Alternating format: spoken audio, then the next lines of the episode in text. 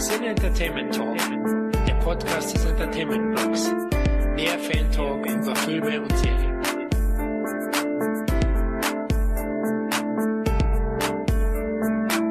Hallo und herzlich willkommen zu einem weiteren Roundup des Cine Entertainment Talk. Und äh, heute haben wir eine ganze Reihe neuer Veröffentlichungen, die in den letzten Wochen und Monaten auf uns reingeprasselt sind. Primär im äh, Heimkinosektor. Und damit ich hier keinen Monolog abhalten muss, darf, soll, kann, habe ich natürlich wie immer zahlreiche, tatkräftige und wortstarke Unterstützung dabei. Hier sind zum Start einmal der Kevin. Hallöchen. Dann sehr gerne auch immer wieder gesehen und oder gehört der Tom. Gummo ist da. Und zu guter Letzt der zweite Mann mit T im Namen, Tobias. Das bin ich. äh, ich habe gestern schon. Stimmt mit, doch, oder? Ja, meistens bist du es. Ja. Ich kann es nicht verifizieren. Polizeiliche ID liegt mir nicht vor, aber ähm, ich glaub's dir. Es, es, es klingt überzeugend. Ähm, ja, wir haben gestern schon ein Patreon-Special aufgenommen. Äh, und jetzt geht's heute gleich wieder mit dem nächsten Podcast weiter. Wir produzieren ja hier quasi am Fließband und äh, es gibt aber auch einfach so viele tolle Filme, über die man einfach reden muss. Man kommt ja kaum noch hinterher. Gibt's und ähm, ich weiß ja, dass, dass äh, Tom und Tobias, ihr zwei geht ja quasi noch, keine Ahnung, wie oft ins Kino pro Monat? Ziemlich oft, oder? Äh, Gefühlt? Zweimal die Woche schon, ja. Ja, also zweimal die Woche ist auch eher mein Ziel. Momentan äh, hängt es aber eher so bei ein, zweimal im Monat tatsächlich. Ja, das ist aber immer noch mehr als mein. Warte mal, war ich dieses Jahr überhaupt schon mal im Kino? Äh, es ist schon Anfang April und ich war noch gar nicht im Kino. Gut. Ich war zweimal. Kind. Zwei, was? Ja. Man, man muss aber auch sagen, langsam setzt so diese Altersmüdigkeit ein, dass zum Glück habe ich eine Flat-Karte und wenn, wenn ich reingehe und ich merke schon, einer quatscht. So, so während der ersten fünf Minuten des Films, ich reg mich nicht mehr auf. Mein Kino ist hier gleich um die Ecke, ich gehe dann einfach raus und guck, okay, vielleicht gucke ich mir nächsten Tag nochmal an. Das kann ich mir richtig vorstellen. Du gehst rein, dann quatscht einer und du gehst gleich wieder raus. Ja, es geht einfach nicht. Ich habe ich hab letztens schon wieder äh, so einen 13-Jährigen angebrüllt und langsam fühle ich mich schlecht dabei. Ähm, weil das Problem ist, also ich, ich wohne ja hier in so einem Zia- sozialen Brennpunkt in Berlin, das heißt, die werden sehr schnell mal frech. Und dadurch, dass wir auch gegenüber dem Kino jetzt äh, großes, äh, große Gangbewegungen haben, heißt, du hast in dem Kino halt sehr oft einfach nur, muss man sagen, Spacken im Kino. Ähm, Und da will man sich dann auch nicht unbedingt mit jedem anlegen. Und trotzdem muss man auch sagen, auch die Qualität der Filme. Also auch wenn jetzt heißt, jetzt sind so viele Blockbuster im Kino, die Lust, diese zu sehen und wenn ich dann aber sehe, welche guten alten Filme eben im Heimkino erscheinen und welche generell im Heimkino erscheinen oder eben per Stream oder sonst was, ist da einfach für mich eher die Qualität zu finden und nicht im Kino. Und wenn es dann die Leute dann noch schwer machen, das wirklich zu genießen, dann wird Ja. das, dann wird es richtig schwer. Ich meine, nichts gegen Leute, die mal reden, wenn sie mit dem Film dabei sind. Du siehst ja auf Festivals immer sehr gut, wenn das Publikum wirklich auch ähm, sich artikulieren kann und aber einfach auch Spaß an dem Film hat. Dann hast du auch Spaß, dann ist es so ein Gemeinschaftserlebnis, wie als wenn du drei Kumpels im Wohnzimmer hättest, da ist es ja auch nicht äh, Totenstille im Normalfall. Aber dieses Störgeschwätzen, wenn du genau weißt, die sind schon gar nicht mehr im Film, die sind, weiß der Geier wo, die sind auf Instagram.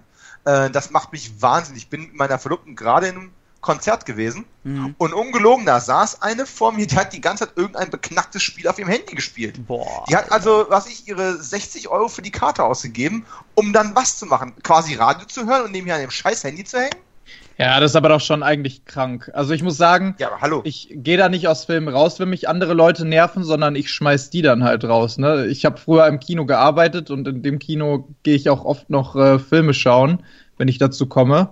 Und wenn die da labern innerhalb des Films, und zwar auch wirklich laut labern, von mir aus, wenn die ein paar, paar Reihen davor sitzen und flüstern oder sowas, äh, dann, dann geht's ja meistens noch halbwegs. Aber wenn die wirklich, und das hat man da tatsächlich auch öfter äh, mal, in normaler Lautstärke, also in normaler Lautstärke, wie man sich so normal unterhalten würde, unterhalten die sich während des Films über komplett andere Sachen. das ist Dann doch- das schmeiß ist doch ich die raus. Das hatte ich letztes Mal auch im Kino. Ich meine, es gibt ja auch Leute, also ich finde es jetzt nicht schlimm, wenn jetzt einer raschelt mit dem Popcorn oder mit der Cola. Das gehört Ja, das dazu. kann man nicht vermeiden. Nee, ne? das gehört auch dazu, wenn einer lacht. Ich meine, wenn es ein Film, der lustig ist, dann lacht. Das ist, das ist ja, das ist ja, ja, da, da stören sich ja auch schon viele bei, wo ich sage, hey, das ist ja immerhin noch ein Gemeinschaftserlebnis, ja. Manchmal finde ich das sogar gut, deswegen gehe ich Ja. auch manchmal ins Kino und gucke mir da auch selbst Komödien an, weil Genau. wenn alle lachen und die Stimmung gut ist, macht es Ja. gleich doppelt so viel Spaß. Genau, Ne? aber es gibt eben halt Leute, ich habe letztes Mal ein, äh, vor mir einen gehabt, der hat die ganze Zeit mit dem Handy, ja hallo, ja, ich bin's, Mann, ja, alles klar, Mann, ja, ich komm Ja. vorbei. Und, und dann kam einer vor, kannst jetzt endlich mal nach fünf Minuten, kannst jetzt endlich mal aufhören mit deinem Handy zu, halt die Schnauze, ich halt die, auf die Fresse.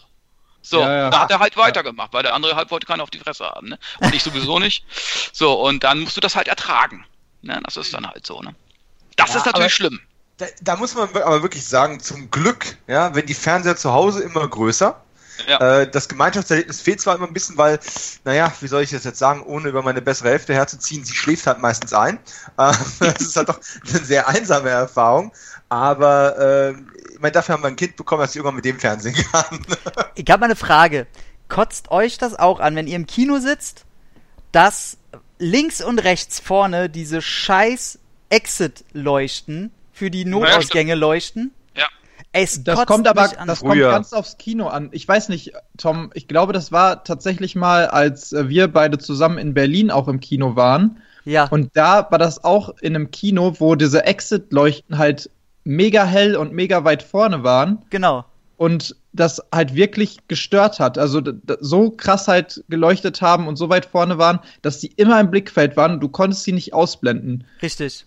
Und das kommt aber wirklich komplett aufs Kino an. Ich meine, Ja. ich kenne viele Kinos, da sind die Eingänge halt hinter den äh, Sitzen. Ja, perfekt. Ne? Und dann siehst du halt nichts davon. Also es ist komplett schwarz. Aber ich, ich hasse das, wenn die wirklich so weit vorne sind, hasse ich das auch, weil ich kann mich bei solchen Sachen nicht mehr komplett auf den Film konzentrieren. Wenn ich jedes Mal so alle zwei Minuten dran erinnert werde, dass da halt dieses Ding leuchtet und äh, ich, ich will es komplett dunkel und schwarz haben und möglichst wenig abgelenkt werden.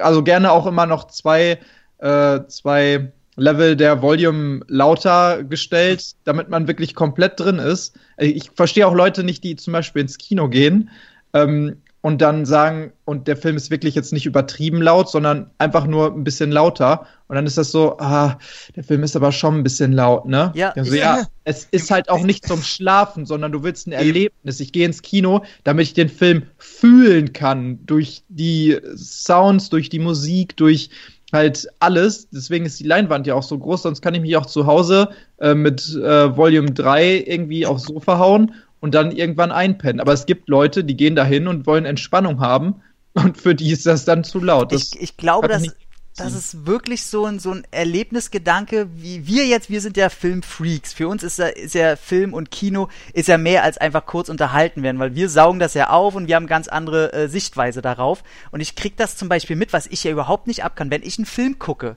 dann bin ich in diesem Film. Da kann ich überhaupt, da, da gibt's keine Reize nebenbei. Und ich verstehe es äh, mit meiner Frau nicht. Wir gucken den Film, Sachen wie zum Beispiel, sie muss auf Klo, sie geht und dann fragt sie, warum ich Pause mache. ja! Ja, Alter, Ohne meine, meine Scheiß, Frau ne? sagt auch immer, Ja, mach doch weiter. Ich sag, du, da, da verpasst du doch die Hälfte Ey. des Films. ohne Scheiß, das ist- genau das gleiche, ne? Also, äh, ich oder fängt an zu telefonieren. Telefoniert. okay, nee, Fängt an nee zu das, telefonieren. Ja, du, das da- gibt's da aber mache auch ich auch, so, auch einfach schon so demonstrativ, mache ich dann Pause, so um Ja, zu genau. zeigen, ja gut, dann ist ja kein Problem, aber dann müssen wir jetzt hier kurz abbrechen und dann können wir gleich weitermachen. Aber ich, ich kann das auch nicht. Ich kann das absolut nicht nachvollziehen. Für mich ist das, gut, das ist vielleicht genau wie du sagst, wir sind da einfach ein bisschen mehr drin und vielleicht ist man da ein Aber bisschen mehr da- involviert oder Da so. muss ich nicht sagen, ich gucke jetzt mit. Ne, dann Ja. soll meine Frau sagen, ich will jetzt telefonieren und mache was anderes, aber ich mache einen Film an, dann klingelt das Telefon. Okay, das kann passieren, dann sagst du einfach, ich habe keine Zeit. Aber was macht sie nicht? Dann telefoniert sie erstmal zehn Minuten und so weiter. Ja, dann ich, ich weiß, was du meinst. Super mega spannend. Auf einmal sehe ich nur am Handy Candy dün, dün, dün, dün. Genau, ich weiß, was du. Ich meine, das ist, das ist für mich halt wirklich so eine, so eine äh, Herabwürdigung Ja, des Films genau. und so Ja, richtig zu sagst du zeigen, das ist ah, ist mir scheißegal und das genau. pass auf, pass auf, so ich hab's noch respektlos besser. der anderen Person gegenüber, gerade wenn das so Filme sind, wo du so denkst, oh, das ist ein richtig geiler Film, pass mal auf, den zeige ich dir jetzt so ungefähr, ne? Hm. Und wenn man dann schon so da sitzt und so alle zwei Sekunden rüber guckt und so wissen will, oh, guck mal, wie reagiert sie jetzt da drauf oder so? Genau. Auf. ich will ja wissen, wie reagiert die, ob die den auch so geil findet wie ich, ne? Wenn Ja. die dann wenigstens sagen, du, ich habe keinen Bock mehr auf den Film, ist nicht meins, okay. Aber, aber nicht so zwischendurch hier irgendwelche Sachen. Das ist, ich find's absolut scheiße. Ich sowas. hab- ich hab- Romantik ist, doch, Romantik ist doch, wenn dein Blick zu ihr geht und ihr Blick äh, zu ihrem Handy geht und ob es wieder leuchtet. Okay, nee, so eine Handyverrückte habe ich zum Glück nicht. Aber zwei kleine Beispiele noch. Wir sind ja so Kuschelfreaks, ne? Ich kuschel ja total gerne, sie auch und so ist alles cool. Und beim Film aber, ey, da, da sind meine Mhm. Augen auf dem Fernseher. Und sie ist dann immer so, dass sie zwischendurch, sie kuschelt, dann guckt sie mich immer so an. So, und dann erwartet sie natürlich, dass ich zurückgucke und kurz lächle und alles kurz schön ist. Nein, ich habe nicht mal diese zwei Sekunden, weil der Film gerade alles ist. Der Film ist gerade meine Welt. So, und bestes Beispiel, wir haben Terminator geguckt. Oder ich hoffte eigentlich, das ganze Franchise mit dir gucken zu können. Terminator 21 scheiße. Allein dadurch Oh. habe ich gesagt, Oh. Schatz, wir werden nie heiraten. So. Ja, ist einfach so. Irgendwo muss man Prioritäten setzen. Und da habe ich gesagt, okay, dann gucken wir wenigstens Teil 2, weil ich verspreche, den zweiten wirst du besser finden. Den fand sie denn auch wenigstens, sie meinte, annehmbar, da bin ich ja halb ausgerastet. Wow. Und, und pass auf, dann haben wir den am Abend geguckt bis zu der Szene, wo zum Schluss die, ähm, wo der T-1000 im Helikopter ist und die auf dieser Autobahn da verfolgen, ne? So, dann hat sie, sie meinte, na, sie ist sehr müde, komm, mach mal aus. Und äh, dann wollte ich den nächsten Tag weiter gucken. Und dann meint sie, hä, wir können doch den nächsten gucken. Ich so, wieso? Naja, der ging doch nur noch 10 Minuten. Ich so, ja, aber du weißt doch nicht, was ist. Naja, Was? doch, doch, hier, na, der Gute wird den Bösen da töten und dann ist alles okay. Ja, weiß ich, kenne ich doch den Film schon. Und ich so, bist du bescheuert? Ich war richtig sauer. Ich war richtig sauer. Dann hab ich gesagt, pass mal auf, sie ist so eine Buchverrückte, die liest jeden Tag 800 Bücher. Und da sage ich, nächstes Mal, wenn ich auf Klo gehe, dann reiße ich dir einfach auch zwei Seiten aus deinem Buch raus, weil ist doch egal, läuft doch weiter. Hast du das halt nicht gesehen. Und das Ende reiße ich dir auch raus, weil weißt doch wahrscheinlich, wie es ausgeht. Aber daran merkst du dann schon, dass sie letzten Endes dann die Filme nur durchgezogen hat, dir zuliebe. Ja, sie Die, die, interessiert hat die, sich auch Fil die Filme hat, hat sie gar nicht, ja auch gar nicht interessiert. Ich meine, ist ja auch wieder was. äh, Das ist ja auch süß, Ja, ne? Aber aus dem Grund gucke ich zum Beispiel bei Dates keine Filme mehr, die mich wirklich interessieren. Und ich Mhm. gehe auch dann ungerne ins Kino äh, auf einen Film, wo ich wirklich Bock drauf habe, weil ich mir wirklich denke, ey, wenn jetzt irgendwie man abgelenkt ist, aus welchen Gründen auch immer, bei einem Date oder was, ne? Ja. dann, dann, also ich, ich kann mich nur auf die eine Sache oder ich will mich nur auf die eine Sache konzentrieren. Ich will diesen Komplett. Film jetzt sehen und ich will mich da komplett drauf konzentrieren. Und wenn sie dann irgendwas anderes äh, möchte oder sowas, dann kann ich das nicht. Und dann muss ich sagen, ey, pst, ich will jetzt diesen Film zu Ende gucken, zwei Stunden lang, ohne mit dir zu reden, ohne mit dir irgendwie Kontakt zu haben. Und Ey, wir danach sollten zu viert alles, ein, was du möchtest, ein aber Buch nicht schreiben.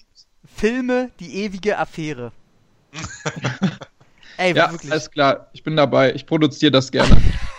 Aber, da hat Tobi recht. Also das habe ich früher auch so gemacht. Du musst äh, früher, wo ich Dates hatte, wo ich noch nicht verheiratet war, äh, Früher, da habe ich dann auch Filme hattest. gewählt. Da war mir das scheißegal. Da durfte die Frau auswählen, welchen Genau. Film. Und dann am Oh. besten, am, am liebsten war mir immer ein Film, auf den ich eh keinen Bock hatte. Ja, Weil dann war mir das scheißegal, was, wär, was auf der Leinwand passiert. Ich konnte meine andere, andere Beschäftigung äh, nachgehen, sozusagen. Ja, ganz genau, weil ich, ich kann das mit mir selber nicht vereinbaren, dann irgendwas dazu verpassen. Oder auch noch, äh, es gibt halt Filme, ich habe zum Beispiel mal zu einem Date einen Film geguckt im Kino ähm, und ich habe halt nur die erste Hälfte davon mitbekommen, die zweite Hälfte komplett gar nicht mehr, aus Gründen. ja. Und den Film habe ich bis heute nicht, obwohl ich den Film cool fand, aber den Film konnte ich bis heute nicht zu Ende gucken, weil ich irgendwie immer an diese Person dabei gedacht habe Ja. und mir immer dachte so, nee, irgendwie habe ich jetzt, kann ich mich noch nicht drauf einlassen, habe ich keinen Bock, den jetzt nochmal neu zu gucken und weiter zu gucken.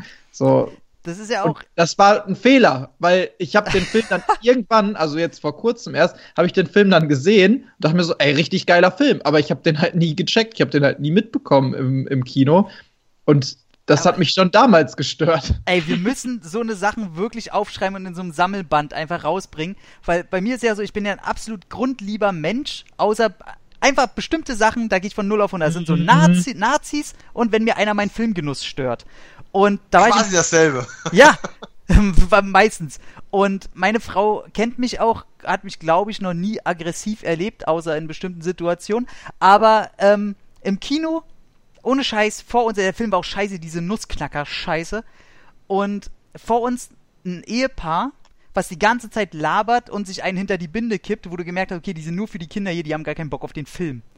Nach zehn Minuten, die saßen direkt vor uns, gehe ich mit meinem Kopf zwischen die Beine und meinte einfach nur, haltet eure verdammte Fresse! So. Ey. Und meine Frau, ich glaube, das war so eine Mischung aus, ach du Scheiße, ich kenne meinen Freund nicht und ach du Scheiße, wir gehen mal kurz beide auf Klo. Also es war wirklich, aber es ist doch so, oder? Werdet ihr auch einfach nur aggressiv in dem Moment? So aggressiv, wie ihr sonst eigentlich zu seltenen Situationen sein könntet? Ja, aber es ist, glaube ich, immer so eine, so eine ganz gewisse Gratwanderung zwischen, okay, ich könnte jetzt hier ein Fass aufmachen, weil es mich mega anpisst, dass die vor mir hier labern, aber wenn ich das mache, dann verschlimmert das im Endeffekt vielleicht noch die Situation und dann muss ich selber quasi auch zu dem werden, was mich die ganze Zeit halt irgendwie nervt. Du weißt halt nicht, in welche Richtung das geht. Und wenn du dann auf einmal anfängst, laut mit denen zu diskutieren, dann musst du immer so ein bisschen abwägen. Bin ich jetzt derjenige, der jetzt nochmal laut wird und was jetzt nochmal alle mitbekommen? Und auch, wie sind die anderen im Kino darauf? Also, wenn die anderen 50 Leute, die da sitzen, das vielleicht gar nicht so schlimm finden, weil die nicht so nah dran sitzen, das nicht so mitbekommen oder sowas. Und dann machst du da selber noch so ein großes Fass auf. Hm, schwierig, weil du wirst halt selber zu dieser Person, sag ich mal, die dann halt den Film stört. Aber wenn du schon hörst, dass andere Leute sich auch daran stören und halt alle schon so die Augen verdrehen und immer schon darüber gucken und schon so tuscheln, ne? Ey, dann bin ich liebend gerne derjenige, der ja. aufsteht, dahin geht und sagt, jetzt entweder raus oder Fresse, weil sonst, ich muss die nicht anschreien oder irgendwas, aber man muss denen das schon sagen und zeigen. Und wie gesagt, ich habe früher halt Leute rausgeschmissen, halt wirklich beruflich, wenn die sowas gemacht haben. Weil das gehört einfach nicht ins Kino. Sowas braucht man im Kino nicht machen, dann soll man halt rausgehen. Und genau diese, die du auch vorhin sagtest, so die dann während des Films auf einmal telefonieren und sagen so, äh, nee, nee, ich bin gerade im Kino.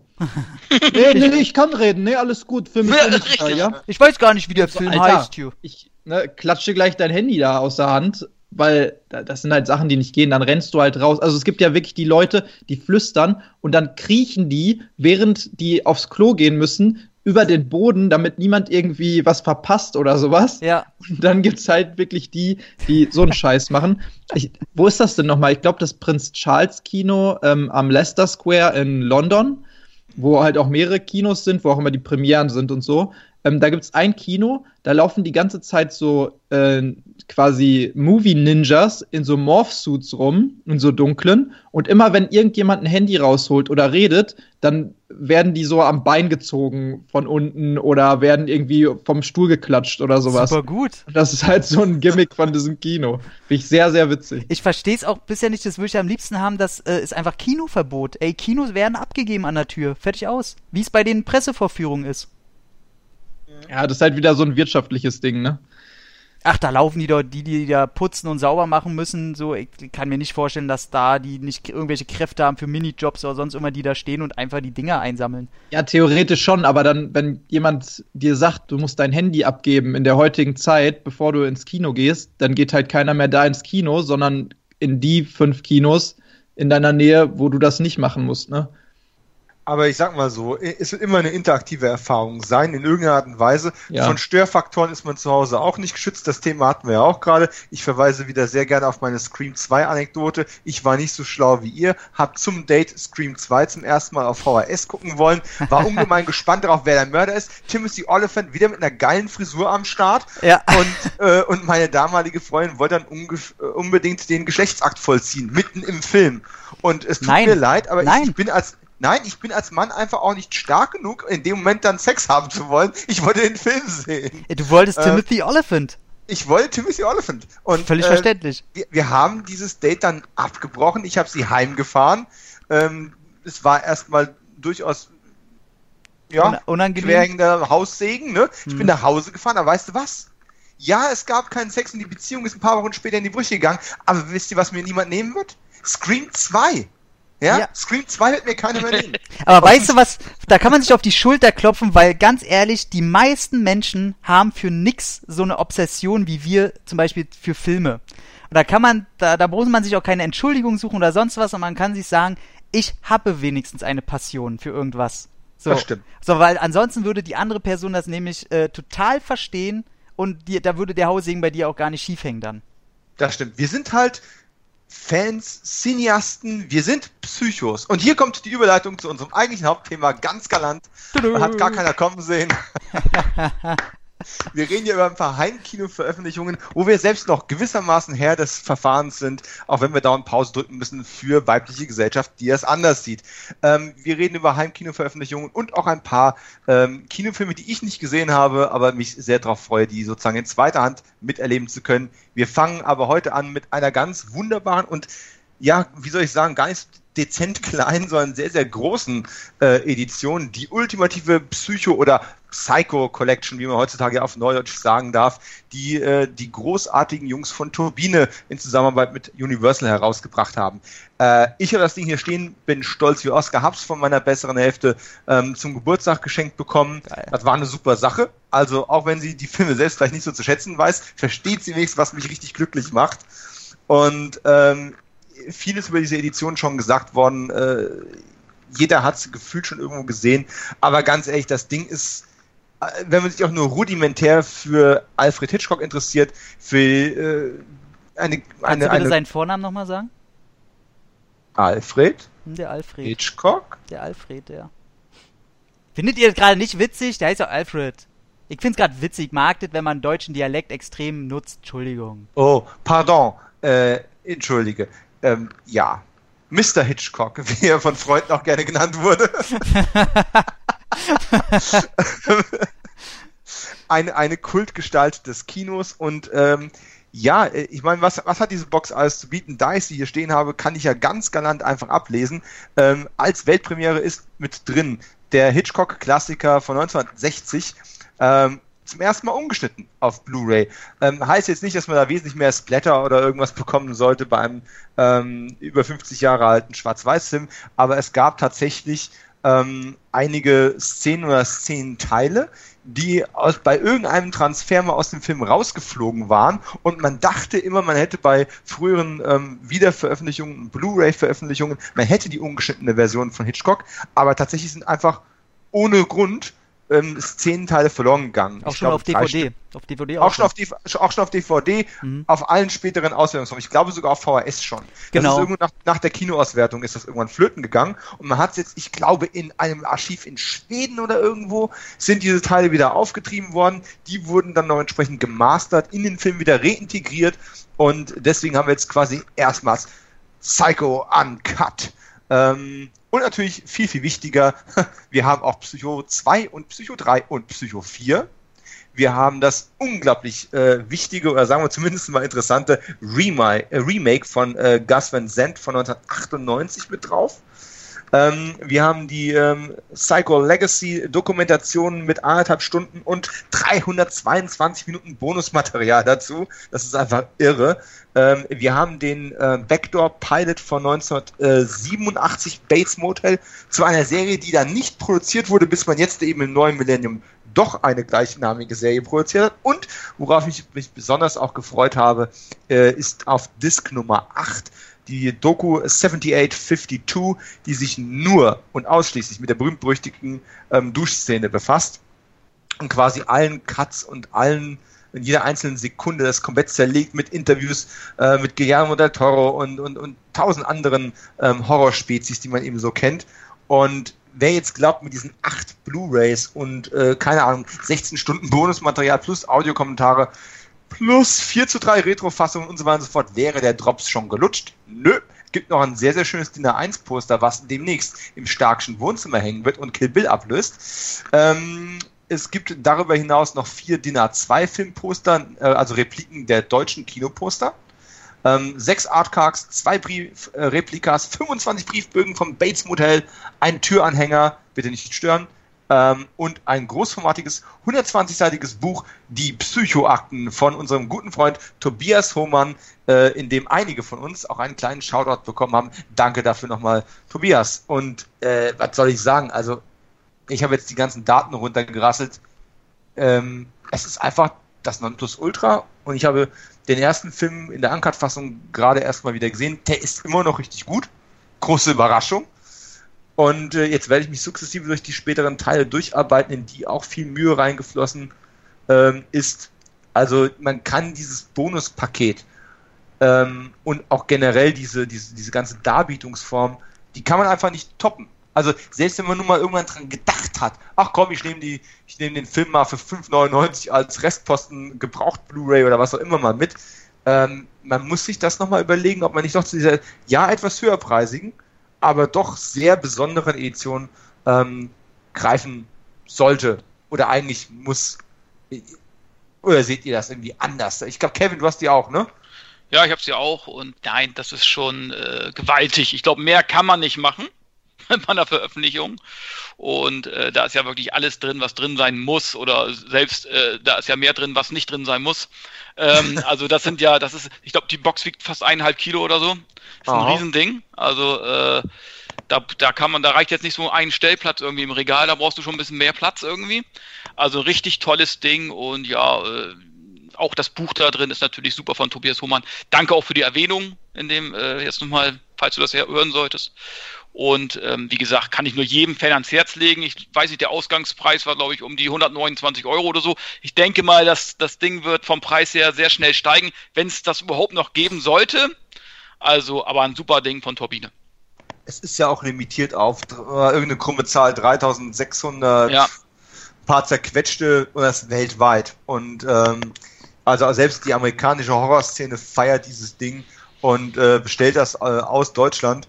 Ähm, ich weiß nicht, wie lange sich das noch hält. Ich bin ziemlich zuversichtlich, dass Turbine irgendwann nochmal ein Steelbook oder was auch immer, nur ein Mediabook nochmal hinterherlegen wird. Aber ich bin sehr, sehr happy, dass ich das Ding da habe. Und in der Quali hat man einf- einfach auch die, die Fortsetzungen, über deren inhaltliche Qualität man sicherlich ähm, streiten kann und darf und soll, äh, hat man einfach in der Form noch nicht gesehen. Und ich finde es einfach auch schön, dass man sich selbst über diese sekundären Titel äh, Gedanken gemacht hat und die in einer bestmöglichen Form eben auch äh, dargeboten hat. Ähm, verschiedene Tonspuren sind ja nochmal repariert worden, Asynchronitäten rausgegangen. Zu jedem Film gibt es, keine Ahnung, eine Stunde, zwei Stunden, anderthalb Stunden Bonusmaterial noch mit dazu. Ähm, es geht wirklich nicht mehr. Also ich weiß noch gar nicht, in welchem Jahr ich fertig bin, das alles gesichtet zu haben. Aber ähm, ich bin sehr happy, das, äh, das wirklich zu haben. Also ich kann es nur. Ich, ich bin normalerweise gar nicht so jemand, der auf so, auf so Kinker-Editionen so steht, ne? Ähm, aber in dem Fall ist einfach diese Balance da. Du hast ähm, vom Inhalt her alles drin und du hast noch Spielereien dabei. Und äh, es ist eben nicht nur Spielerei. Äh, da kann man einfach, da kann man nicht widerstehen. Also, das muss es einfach sein. Das ist, es ist jeden Euro wert, den man da reingesteckt hat. Oder den in dem Fall meine, meine bessere Hälfte reingesteckt hat. ähm, alleine um Norman Bates in Schwarz-Weiß in mein Wohnzimmer zu hängen, war es das schon wert. Der gute Norm. Ähm, ja, äh, Psycho habt ihr aber alle gesehen, oder? Ja, also alle vier Teile und habe jetzt die Serie bei Netflix mir mal die erste Folge angeguckt. Bin da auch sehr angetan. Ähm, Bates Motel oder welches? Genau, genau. Ähm, auch äh, mehr angetan, als ich generell eh schon gedacht hätte. Also die scheint wirklich richtig gut zu sein. Bei der Box, ich muss sagen, dass mittlerweile ich an dem Punkt angekommen bin, wo ich sage, ey, Turbine, große Liebe, da braucht man glaube ich nix sagen, aber langsam kommen wir in so eine Zeit, wo solche Veröffentlichungen nicht mehr da sind und ach komm, die kaufe ich mir, sondern so dieses okay, ich nehme jetzt mal wirklich Geld in die Hand, um mir was richtig Exquisites zu kaufen. Deswegen muss ich leider sagen, also mir war der Preis einfach zu hoch. Ich verstehe das, dass da eine Menge äh, Arbeit drin steckt über die Jahre und äh, Leute müssen bezahlt werden und dass im Endeffekt der Preis wahrscheinlich, wenn man alles gegenrechnen würde, noch sehr human wahrscheinlich ist. Ähm, trotzdem muss ich sagen, habe ich immer noch ein bisschen dran zu meckern. Ich hätte gern die Serie auch mit drin gehabt. Da weiß ich natürlich nicht, wie die rechte Lage da aussieht, ob es überhaupt irgendwie möglich gewesen wäre. Ähm, Nope. Ob ähm, ich fand, dass die, die Poster, so schön es immer alles ist, Poster in so eine Box zu stecken, die sind halt gekantet. Das heißt, ähm, dann hänge ich mir die nicht an die Wand, wenn da irgendwelche Knicke drin sind. Ähm, das ist ein bisschen traurig, deswegen finde ich es da mal ein bisschen komisch. Das Einzige, wo ich halt wirklich sage, Tobias Hohmann, alles, was dieser Typ schreibt, ich äh, lese gerade das Clint Eastwood Buch, Band 1. Ich habe die beiden Bänder von meiner Dame zum Geburtstag bekommen. Das ist der Wahnsinn. Also seine Bücher, ich bin auch hellauf begeistert, war schon von der Hellraiser Box, die hatte ich mir damals auch geholt. Aber im Endeffekt muss man halt sagen, da sind vier Filme drin. Ich hatte die Psycho-Box auf DVD. Ja gut, beim ersten Teil fehlen ein paar Sekunden, die aber halt im Grunde nicht so wichtig sind, sind wir mal ehrlich. Nein, sind sie nicht, das ist schon richtig. Und ich habe mir die DVD-Box mit allen vier Teilen, die habe ich damals äh, irgendwo im Neukauf, äh, weiß nicht, Saturn für 8 Euro bekommen. Und dann muss man sagen, ist ein, eine DVD-Auflage mit ein paar Kinkerlitzen, einem sehr schönen Buch, zwei tollen Dokus, die man auch verbilligt auf Blu-ray bekommt, zu einem sehr billigen Preis, wert, dass man im Grunde für jeden Teil da drin knapp über 30 Euro bezahlt. Oder 30 Euro. Und da muss man halt hin und her wegen, wie groß die Filmliebe ist. Mir geht's langsam zu weit, was ich auch gerade wieder an der The Thing äh, Box sehe wo halt zwei Filme drin sind und das Ding 60 Euro und bei Amazon jetzt schon hochgeht zu Liebhaberpreisen für 90 Euro. Ja. Wo ich sage, ich genauso. wo ich sage, Leute, dann haut da von mir aus äh, irgendwie ein Poster weniger rein oder äh, guckt, äh, dass ihr vielleicht keinen neuen Künstler anheuern müsst für das Cover, auch wenn es immer schade ist und es sehr geil aussieht. Ich will nicht die Qualität mhm. mindern. Aber irgendwann ist die preisliche Grenze erledigt und ich kann sie wirtschaftlich verstehen. Wenn das Zeug weggeht, macht weiter so, damit eure Firma bestehen bleibt. Aber Leute, ich sage jetzt mal, wie mich, die irgendwann dann doch langsam aufs Geld gucken müssen, ähm, obwohl es da ist, sage ich, nee, da ist jetzt die Grenze erreicht. Ich gebe nicht immer knapp 90 Euro aus oder so, dass ich umgerechnet für einen Film 30, 40, 50 Euro ausgebe. Ja. Ich will ja nochmal ganz kurz äh, darauf einhaken, ich kann deine Argumentation komplett verstehen und du sprichst wahrscheinlich statistisch gesehen 50% der Hörerschaft aus der Seele ähm, oder vielleicht sogar mehr, die äh, nur noch Streaming-Format schauen. Äh, andererseits sage ich mir aber auch in Zeiten wie diesen, wo quasi jeder C-Film oder D-Film aus den 80er und 90ern in einem Repack als Mediabook rauskommt heutzutage, die auch alle um die 25 Euro Minimum kosten, ähm, kann ich sehr, sehr gut damit leben, dass äh, eine 8-Disc-Box nur aus Blu-rays ähm, um die 100 Euro liegt beim Preis. Aber ja. das ist äh, letzten Endes ist sowas immer eine persönliche Entscheidung, gar keine Frage. Und die, ganz ehrlich, ich, wie gesagt, ich bin früher nicht mal so ein Fan davon gewesen, aber jetzt in dem aktuellen Fall ich hätte mich, ich hätte mich wahrscheinlich noch ewig rumgedruckst, ob ich sie mir tatsächlich für mich selbst kaufe. Und mhm. zum Glück ist mir die Entscheidung abgenommen worden und ja. sie wurde für mich gekauft. Und jetzt möchte ich sie einfach auch nicht mehr hergeben und sag mir völlig egal, ob da irgendwann nochmal eine günstigere Auskopplung oder irgendwas kommt. Das Ding habe ich hier. Das macht sie in meinem Regal wunderbar. Und da ich sowas nicht so oft mache, Mediabooks äh, anschaffen oder so Sonderverpackungen anschaffen, ist es in meiner Sammlung auch ein richtiges Highlight. Und äh, damit kann man dann auch. In leben auch. Ja, und, und, alle anderen kommen, können auch leben, ohne dass sie Psycho nochmal gekauft haben. Sagen wir es doch mal so, ne? Ja. Ich sag mal, das Preis-Leistungsverhältnis ist völlig super okay. Aber ich kann natürlich stehen, äh, verstehen, wenn man sagt, irgendwo ist eine Grenze. Meine Grenze ist jetzt überschritten. Also äh, ich würde jetzt auch zum Beispiel das Thing, ich habe den auf Blu-ray, ist auch eine geile Edition, da kommen wir ja gleich noch zu aber da äh, gebe ich jetzt keine 60 Euro aus zum Beispiel. Da habe ich mich ja, jetzt auch dagegen entschieden als Beispiel. Da, da kommen wir tatsächlich gleich noch aber vorher, vorher haben wir noch ein paar andere Filme. Da, auf, darf ich äh, kurz noch, äh, ja? ich will ein ganz, ganz großes, äh, wie sagt man, Kreuz brechen. Was bricht man? Eine Lanze brechen. Eine Lanze, brechte mal das eine Brot. ich breche jetzt das Lanzenbrot für Psycho 2, der meines oh. Erachtens ganz, ganz knapp, wenn nicht gleich auf mit dem ersten Teil ist. Da bin ich bei dir, Tom. Mach ich den auf schwarz-weiß. bekommen, er bedankt sich. Ohne Scheiß. Äh, ich mach den immer auf schwarz-weiß, ich gucke den nicht auf Farbe. Mhm. Und dann ist das für mich ein kompletter Teil, Teil 1 und 2, und die sind beide gleich auf. Also man muss auch sagen, es ist ja eine, eine wirklich großartige Aufgabe, ähm, so einen Film wie den von Hitchcock äh, dem zu folgen. Und ich meine, sie haben sich auch lange Zeit gelassen. Ne? 83 kam der zweite erst raus. Ja. Äh, dass da überhaupt was Gescheites bei rausgekommen ist, ist grenzt an ein Wunder, möchte ich mal sagen. Ja. Und aber ähm, der, der hat, äh, der kriegt irgendwie den Respekt nicht, den er verdient. Das müsste eigentlich wie Alien 1 und 2 sein. Äh, so müsste Psycho 1 und 2 gelten. Aber alle reden immer nur vom ersten Teil. Und ich freue mich tatsächlich tierisch auf meinen äh, Rewatch, der wahrscheinlich nächste Woche dann irgendwann äh, sein wird. Eh zum ersten Mal eben in HD dann. Das wird, hm. ähm, ich freue mich wirklich drauf. Hat das, äh, Ja. macht das Spaß, den ersten auf HD zu gucken? Weil ich mag das eigentlich äh, bei so älteren Titeln, wenn die eben nicht auf HD sind und ganz gerne auch mal die VHS-Qualität behalten dürfen. Ich, ich bin komplett deiner Meinung. Äh, ich mag es, wenn man alten Filmen auch ansieht, dass sie ein gewisses Alter haben. Äh, Mhm. Ich habe das, äh, glaube ich, gerade gestern auch in dem Podcast erzählt oder im Vorgespräch. Ich hatte mir gerade ähm, die John, äh, Jean-Paul Belmondo Box geholt. Filme aus den 60ern. Ja. Die sind zwar auf Blu-ray, aber du siehst ihnen durch Verschmutzungen, Artefakte und so weiter und so fort ihre Herkunft.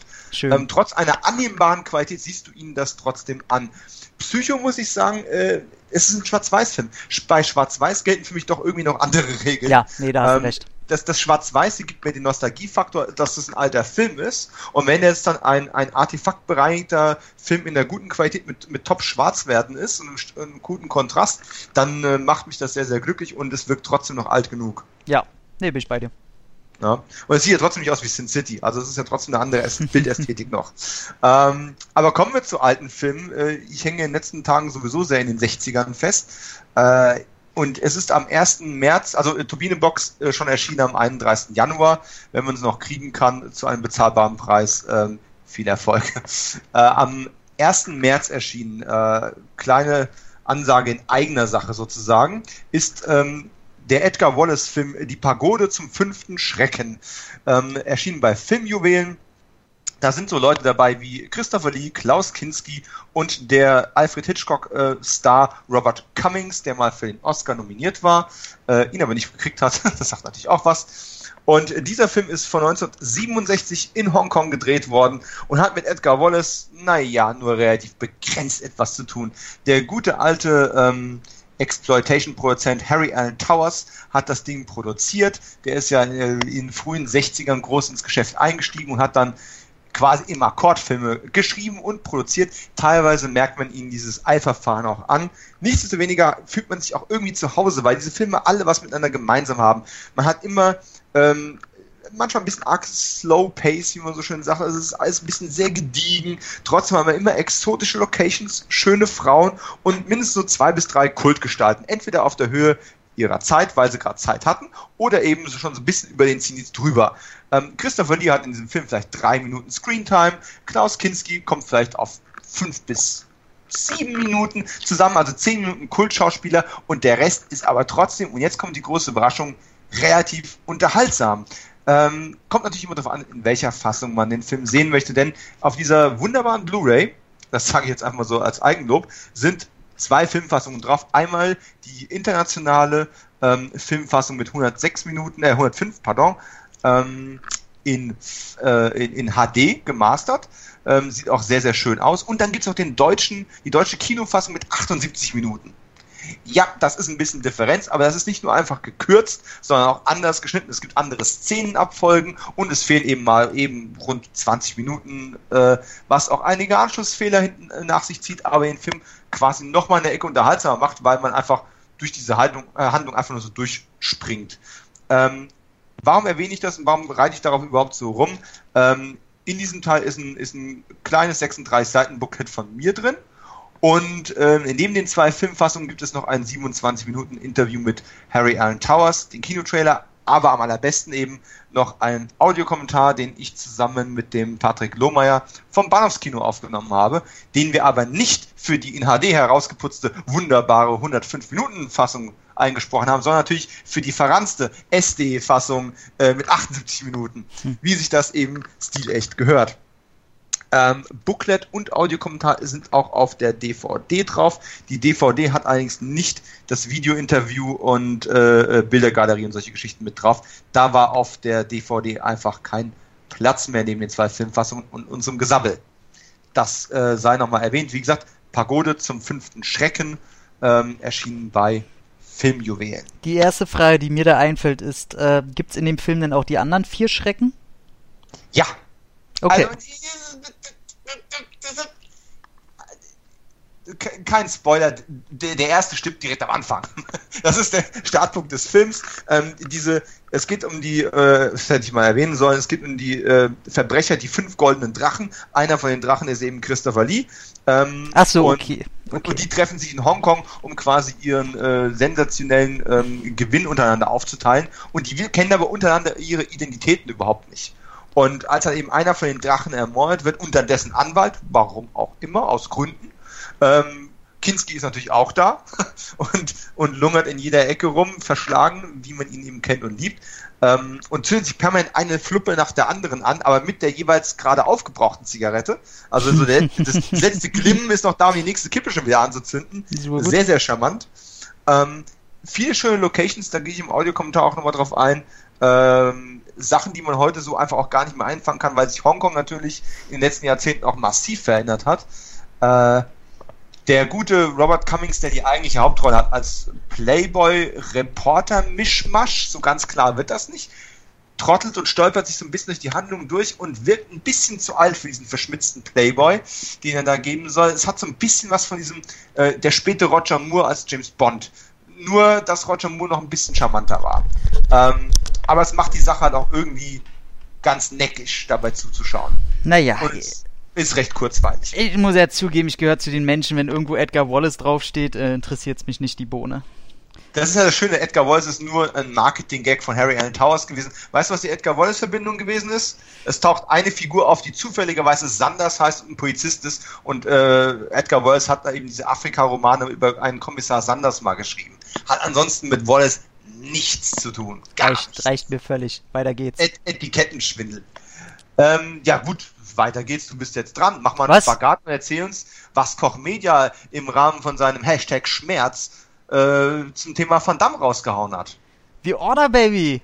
Also wenn's The ein, Order? wenn's einen Van Damme-Film gibt, den wir im Mediabook brauchten, dann war es doch The Order, Ladies and Gentlemen.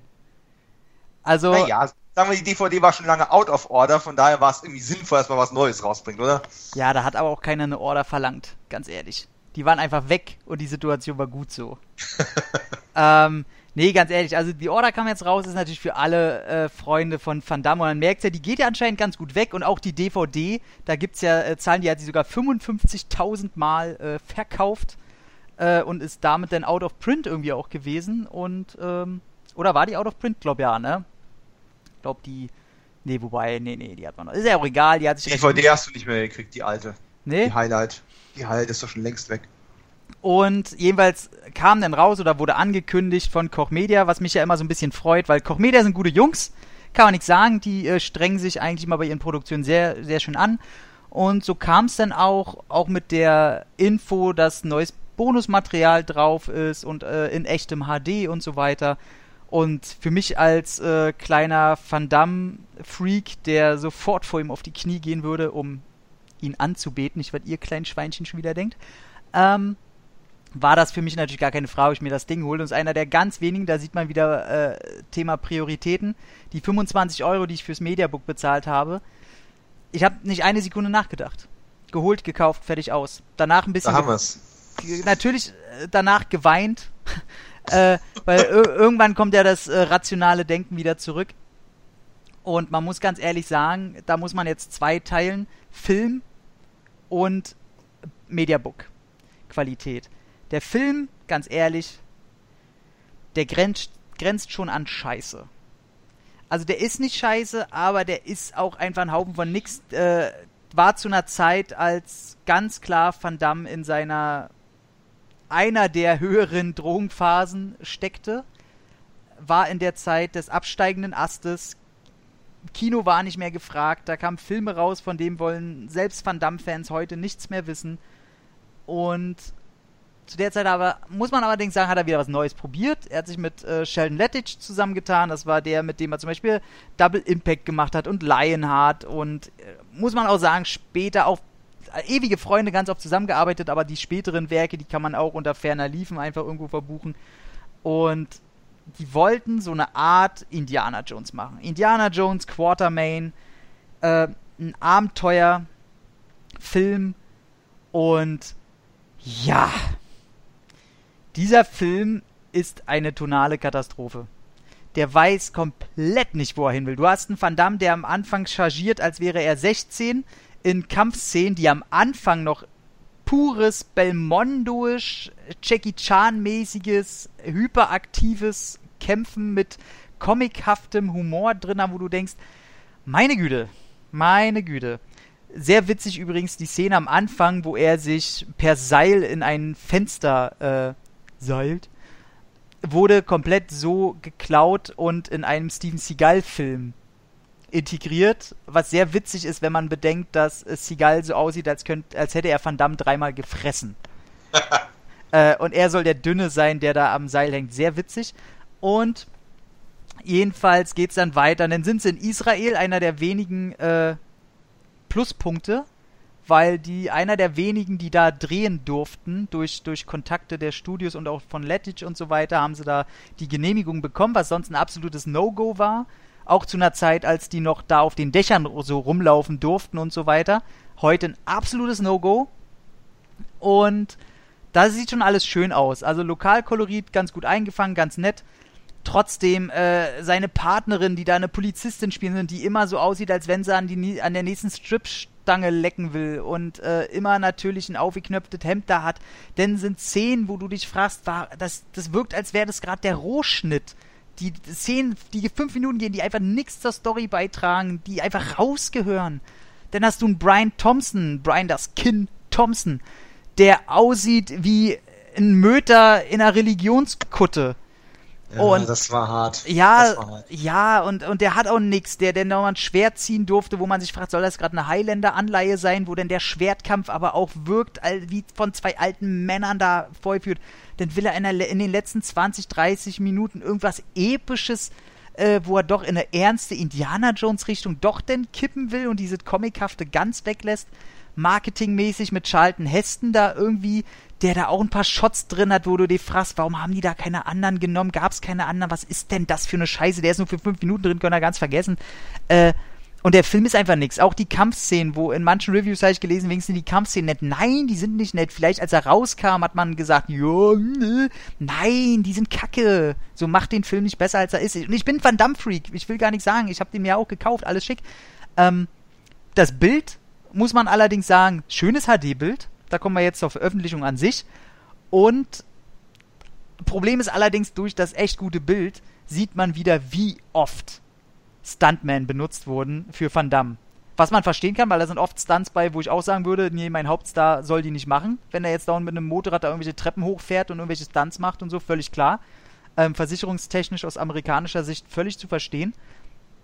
Und, aber man sieht es dann halt einfach sehr oft und das möchte ich sagen, zu DVD-Zeiten auf einem schlechteren Fernseher war das noch nicht so bewusst.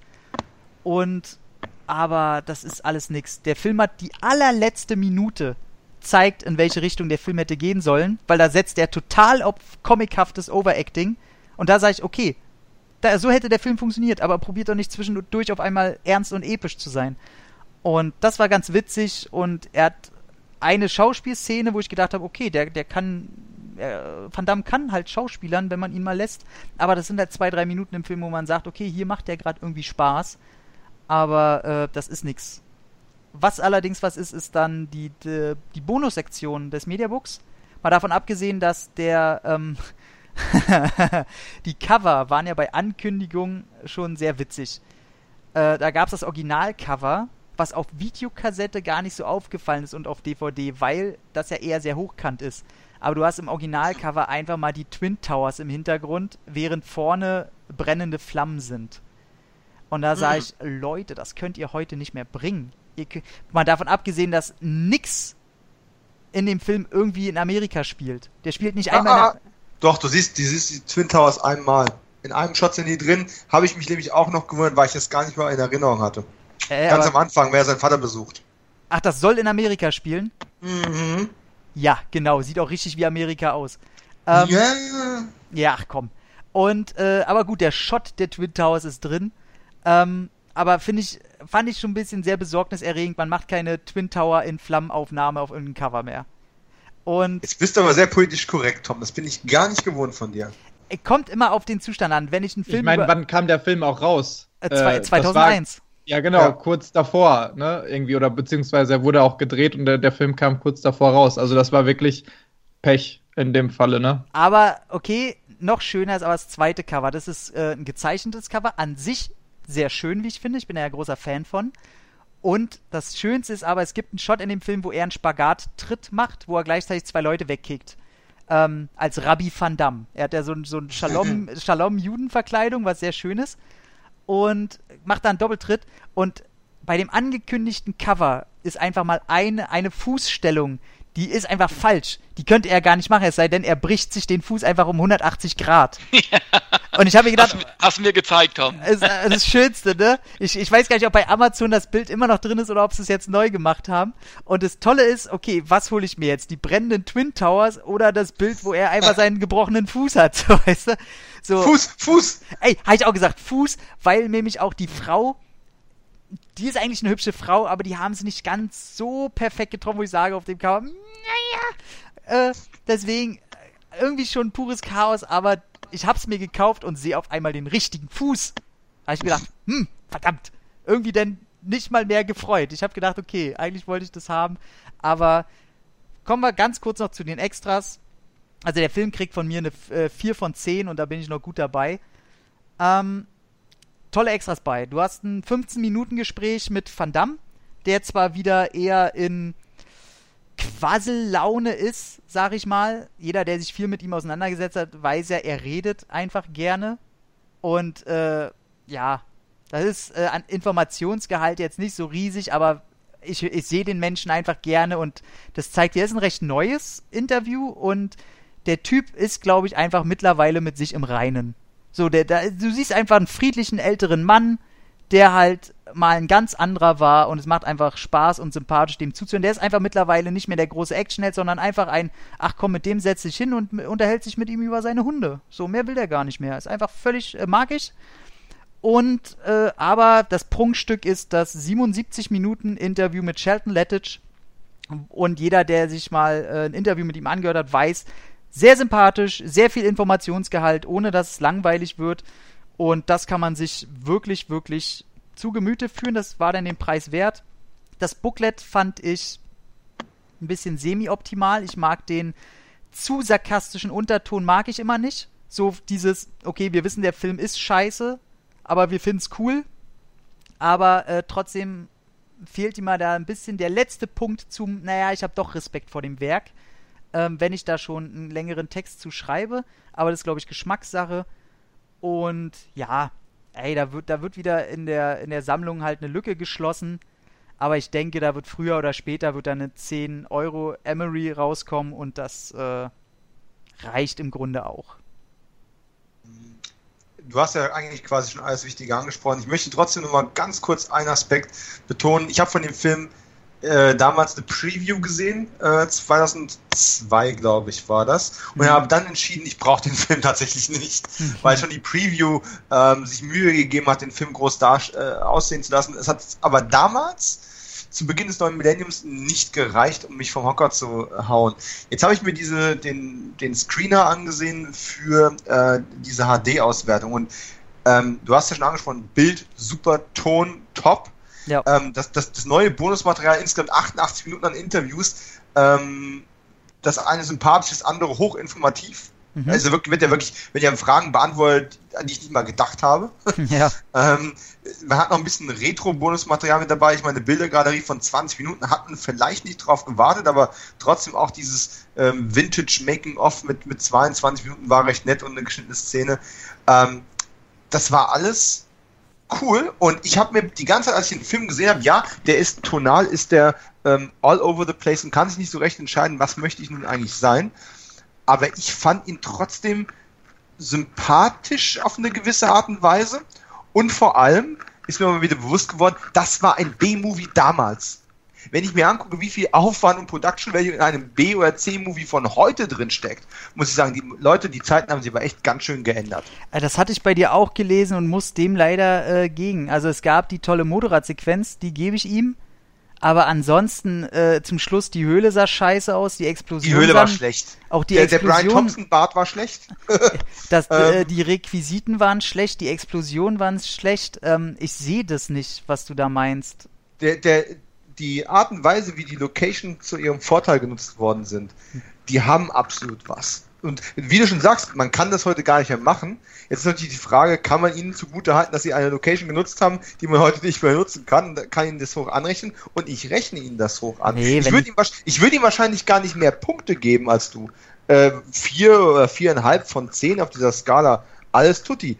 Ähm, aber ich fand es unterhaltsame vier von zehn und nicht so, ach, da gibt's aber bessere Van Dams. Also im Gesamtpaket, vor allem auch mit diesen wirklich guten Extras, fand ich das, wenn man auf so B-Movie, C-Movie, Action-Sachen aus den späten 90ern oder in dem Fall früh 2000 steht, ähm, es ist ein Kuriosum, es ist nicht besonders gut, man kann sich ein bisschen drüber lustig machen, aber ich habe das echt nicht bereut, den mal wieder gesehen zu haben. Äh, vor allem in diesem Package. Aber da ich ja nur den Screener gesehen habe, wer hat denn dieses äh, sarkastische Booklet geschrieben?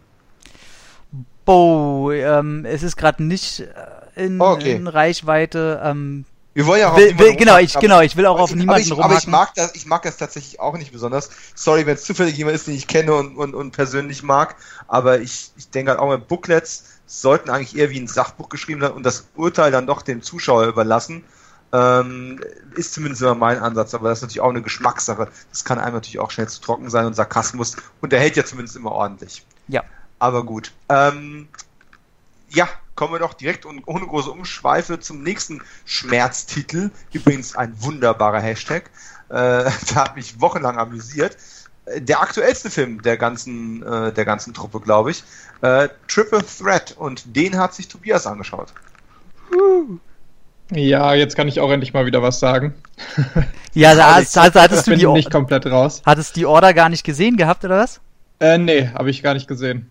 Okay, krass. Also, ich habe mir da irgendwann mal einen Trailer angeguckt und ich muss sagen, dass ich äh, das eine sehr interessante Prämisse fand und eigentlich auch äh, das aussah, als hätte das sehr viel Potenzial gehabt. Alleine auch schon, weil ich einfach super auf so Abenteuerfilme aller Indie und Quartermain und sowas stehe. Ähm, aber der Trailer sah auch tatsächlich gar nicht so schlecht aus, muss ich sagen. Aber auch wenn ich das jetzt so höre, dann äh, bin ich, glaube ich, froh, dass ich diesen Film nicht gesehen habe. Ähm, muss ich mir dann auch nicht nochmal geben. Ja, was Triple Threat angeht, ähm, der ist ja jetzt auch relativ frisch rausgekommen, äh, Ende März. Und ähm, der wurde ja, sag ich mal so, im Vorfeld ein bisschen gehypt. Äh, teilweise tituliert als der Avengers der Martial Arts Szene, weil der wirklich sowas von äh, hochkarätig besetzt ist. Ne? Wir haben ein äh, Iko Uweis aus ähm, The Raid, wir haben Tony Jaa, wir haben Scott Atkins, wir haben Michael J. Wei- äh, White, wir haben Tiger Chen. Ähm, also im Prinzip all die, die man so momentan in den B-Movie Martial Arts Filmen äh, gerne sehen möchte. Äh, leider sieht man dann aber so viel von denen in dem Film ähm, doch nicht. Also zumindest das, was man sehen möchte, nämlich richtig geile Kampfszenen. Äh, ich muss echt sagen, der hat mich ein bisschen enttäuscht. wow. Kann jetzt vielleicht auch an dem Hype liegen, den, der da im Vorfeld natürlich generiert wurde. Und ich mache wirklich jedes Mal wieder den Fehler, äh, wenn neuer Scott Atkins, Michael J. White Film oder irgendwas rauskommt, dass ich mir denke, oh geil, ey, ich habe einfach Bock auf ein bisschen Hau drauf Action ähm, und neuer Michael J. White. Eigentlich kannst du, wenn da geile Kampfszenen drin sind, auch nicht viel falsch machen mir ist auch der Plot meistens relativ wurscht. Mir reicht das, wenn der Plot sinnvoll die einzelnen geilen Kampfszenen verbindet. Ich meine, das ist ja bei den meisten Martial Arts Filmen auch der Fall. Da stechen ein paar vielleicht ein bisschen raus, aber ähm, in den meisten Fällen reicht das auch vollkommen aus. Hier ist die Story, naja, in Ordnung, sage ich mal. Es geht darum, dass, äh, ohne jetzt auch zu, zu viel spoilern zu wollen, ähm, für die, die sich diesen Film trotzdem noch angucken möchten. Aber es geht äh, im Prinzip darum, dass äh, eine Söldnertruppe ähm, bestehend aus Scott Atkins, Michael J. White, ähm, ja und noch so ein paar anderen äh, MMA-Kämpfern auch sich mit äh, einer Truppe bestehend aus Tony Jaa, Iko Uweis und Tiger Chen ähm, anlegt und die sich ja mehr oder weniger aufs Maul hauen wollen.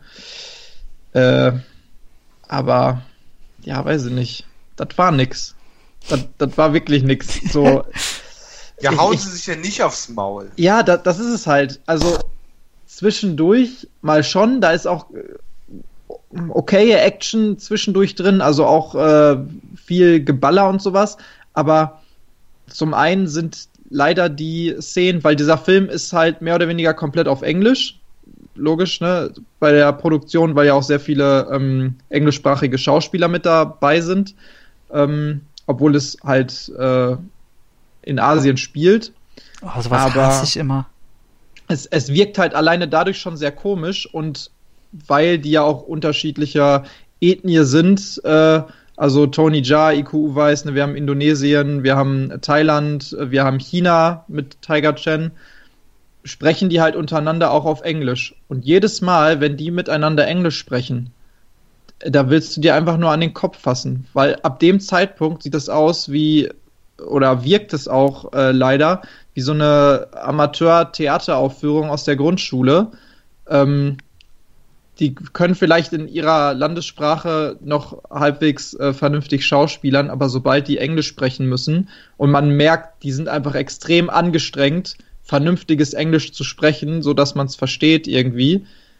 Ey, das, also es ist wirklich peinlich. Es ist wirklich peinlich in dem Moment. Und da wird man auch dann jedes Mal wieder so ein bisschen äh, rausgeholt. Und das Problem ist, der Film hat halt sehr viele von diesen Szenen, wo die einfach nur da sitzen und miteinander sprechen. Und dann auch wirklich ein paar Minuten auf genau diese Art und Weise, die ich jetzt gerade beschrieben habe. Und dann kommt wieder eine Verfolgungsjagd, dann wird sich wieder für 30 Sekunden aufs Maul gehauen und dann, ja, wieder genau da, das gleiche von vorne. Da denn vielleicht besser ähm, wirklich sich die deutsche Synchro anzugucken, weil dann wahrscheinlich die Synchrosprecher ja. noch eine Menge rausholen können? Habe ich, hab ich tatsächlich auch überlegt die deutsche Synchro davon habe ich aber noch nicht gesehen. Aber ich habe auch mir wirklich danach gedacht, weil, also ich meine, im Normalfall guckst du dir die halt nicht an. Es sind ja auch englischsprachige Schauspieler bei, die du dann vielleicht auch auf Englisch hören möchtest oder im Original hören möchtest. Mhm. Ähm, aber ich glaube, das wäre tatsächlich auch äh, meine Empfehlung, sich die nochmal in der deutschen Synchro anzuhören, weil die haben ja meistens so zumindest eine Grundqualität. Ähm, die müssen jetzt nicht immer gut oder schlecht sein, aber die haben immer so eine gewisse Grundqualität, die das Ganze vielleicht noch äh, ein bisschen nach oben korrigieren können. Die Kämpfe, die dann hinterher äh, tatsächlich auch stattfinden, die teilweise aber auch nicht unbedingt was mit der Story zu tun haben zwischendurch, ähm, die sind okay. Aber für das, also für die Leute, die man da mit drin hat, halt ein Michael J. White, ein Scott Atkins, ein Tony Jahn, Iko Uweis, das sind im Prinzip die, die Top-Leute in, in der Szene, ne? Also viel krassere Sachen äh, oder viel, viel krassere Martial Arts, in Anführungsstrichen Schauspieler, äh, gibt es momentan nicht, wenn du jetzt mal diese ganzen Hongkong ähm, Fighter oder ein Jackie Chan, Don Yen oder sowas rausnimmst. Ja. Aber zumindest in der Szene und in, in diesem Genre gibt es nicht viel besser. Und Scott Atkins und Michael J. White und so, die haben halt richtig was drauf. Das wird aber hier zu keinem Zeitpunkt irgendwie ausgenutzt und man hat das Gefühl, die wollten halt mehr Story reinbringen und äh, die Leute ein bisschen mehr schauspielern lassen und ein bisschen weniger äh, Action dafür. Und der Fight Choreographer ist ja Tim Mann, der auch schon hm. öfter mal mit ja eigentlich fast allen zusammengearbeitet hat, aber auch besonders äh, mit Scott Atkins, mit Michael J. White und so auch zusammengearbeitet. Der ist auch mal bei hat. Jesse F. Johnson, ist der sowieso mal dabei, ne? Genau, genau. Hm. Der hat auch äh, zum Beispiel Ninja 2, auch mit Scott Atkins und den Film finde ich genau für sowas, was ich gerade beschrieben habe, echt super gut, weil der hat ein paar richtig geile, interessante Kampfszenen mit dabei.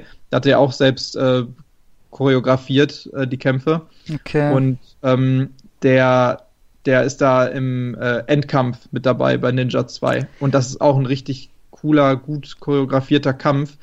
Hier, ähm, da ich, ja. Mal, ich mal eine Frage. Klar, du hast Michael ja, J. Klar. White, du hast Scott Atkins, du hast einen Tony Jaa, du hast einen Iko mhm. Uweis. Da sind ja, also mehr Schwergewicht geht ja nicht im Martial Arts. Also du hast ja. noch, klar, du hast noch vielleicht so, so eine Handvoll Leute, die du auch aufzählen würdest, die leider die wenigsten kennen würden. Aber, ey, sag mal Tiger Chen, ne? Ja ich hatte schon meine Probleme bei hier Meister of Tai Chi mit äh, Keanu mhm. Reeves das Ding. Ja, und dann habe ich, mir letztens den äh, malaysischen Netflix-Film hier Pascal angeguckt.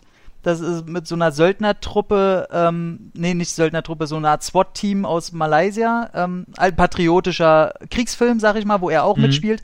Er allerdings so, für, der ist für 15 Minuten irgendwie dabei und zeigt eine kurze Martial Arts Szene. Der Typ hat für mich weder in seinen Kämpfen noch in seinem Auftreten irgendeine Art Sympathie. Äh, Kann der Film einen da ein bisschen, weil ich möchte den eigentlich mögen, aber der Typ ist, der fällt für mich immer total ab.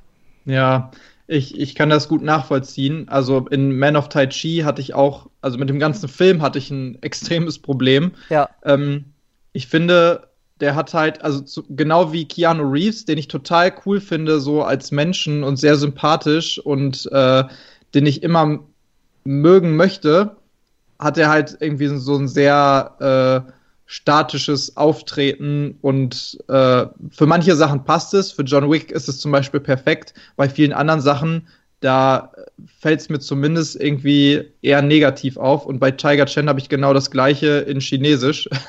Ja. ähm, der ist jetzt nicht, also der, der kommt jetzt nicht mega unsympathisch rüber in dem Film, ne? Mhm. Aber da fehlt trotzdem was. Und ich denke mir halt, also, wenn ich mir den angucke, so ein, ich will nicht sagen, dass der nichts kann oder irgendwas, ne? ja. Aber wenn ich mir den angucke und der soll gegen einen Michael J. White oder gegen einen Scott Atkins, die einfach zehnmal so breit sind und sich trotzdem krasser bewegen können, äh, antreten, dann ist das für mich einfach nicht realistisch. Also ein Michael, der kann ihm 20 Mal äh, irgendwie gegen den Körper treten, eine Michael J. White, und der Michael J. White, der, der pustet den weg.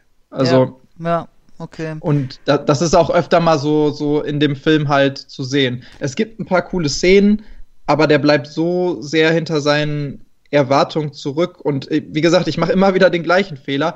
Auch bei diesen vielen Netflix-Produktionen. Was hatten wir da mal? Michael J. White zum Beispiel in letzter Zeit. Oh, The Heart Heart's Way. Ähm, Hardway, äh, ach, Das so war viele auch, Sachen. auch so ein Ding, ne? Ein Keone Waxman-Film, der von Netflix rausgebracht wird. So weit Mhm. ist mit Netflix schon gekommen, ey. Ja, also kann ich den auch echt nicht äh, hoch anrechnen. Das. Äh, ich ich mache jedes Mal den gleichen Fehler. Ich habe Bock auf Michael J. White, ich habe Bock auf Scott Atkins und gucke mir die Filme an und denke mir, ah, das muss jetzt aber geil werden, wenn wenigstens ein paar coole, coole Fights drin sind.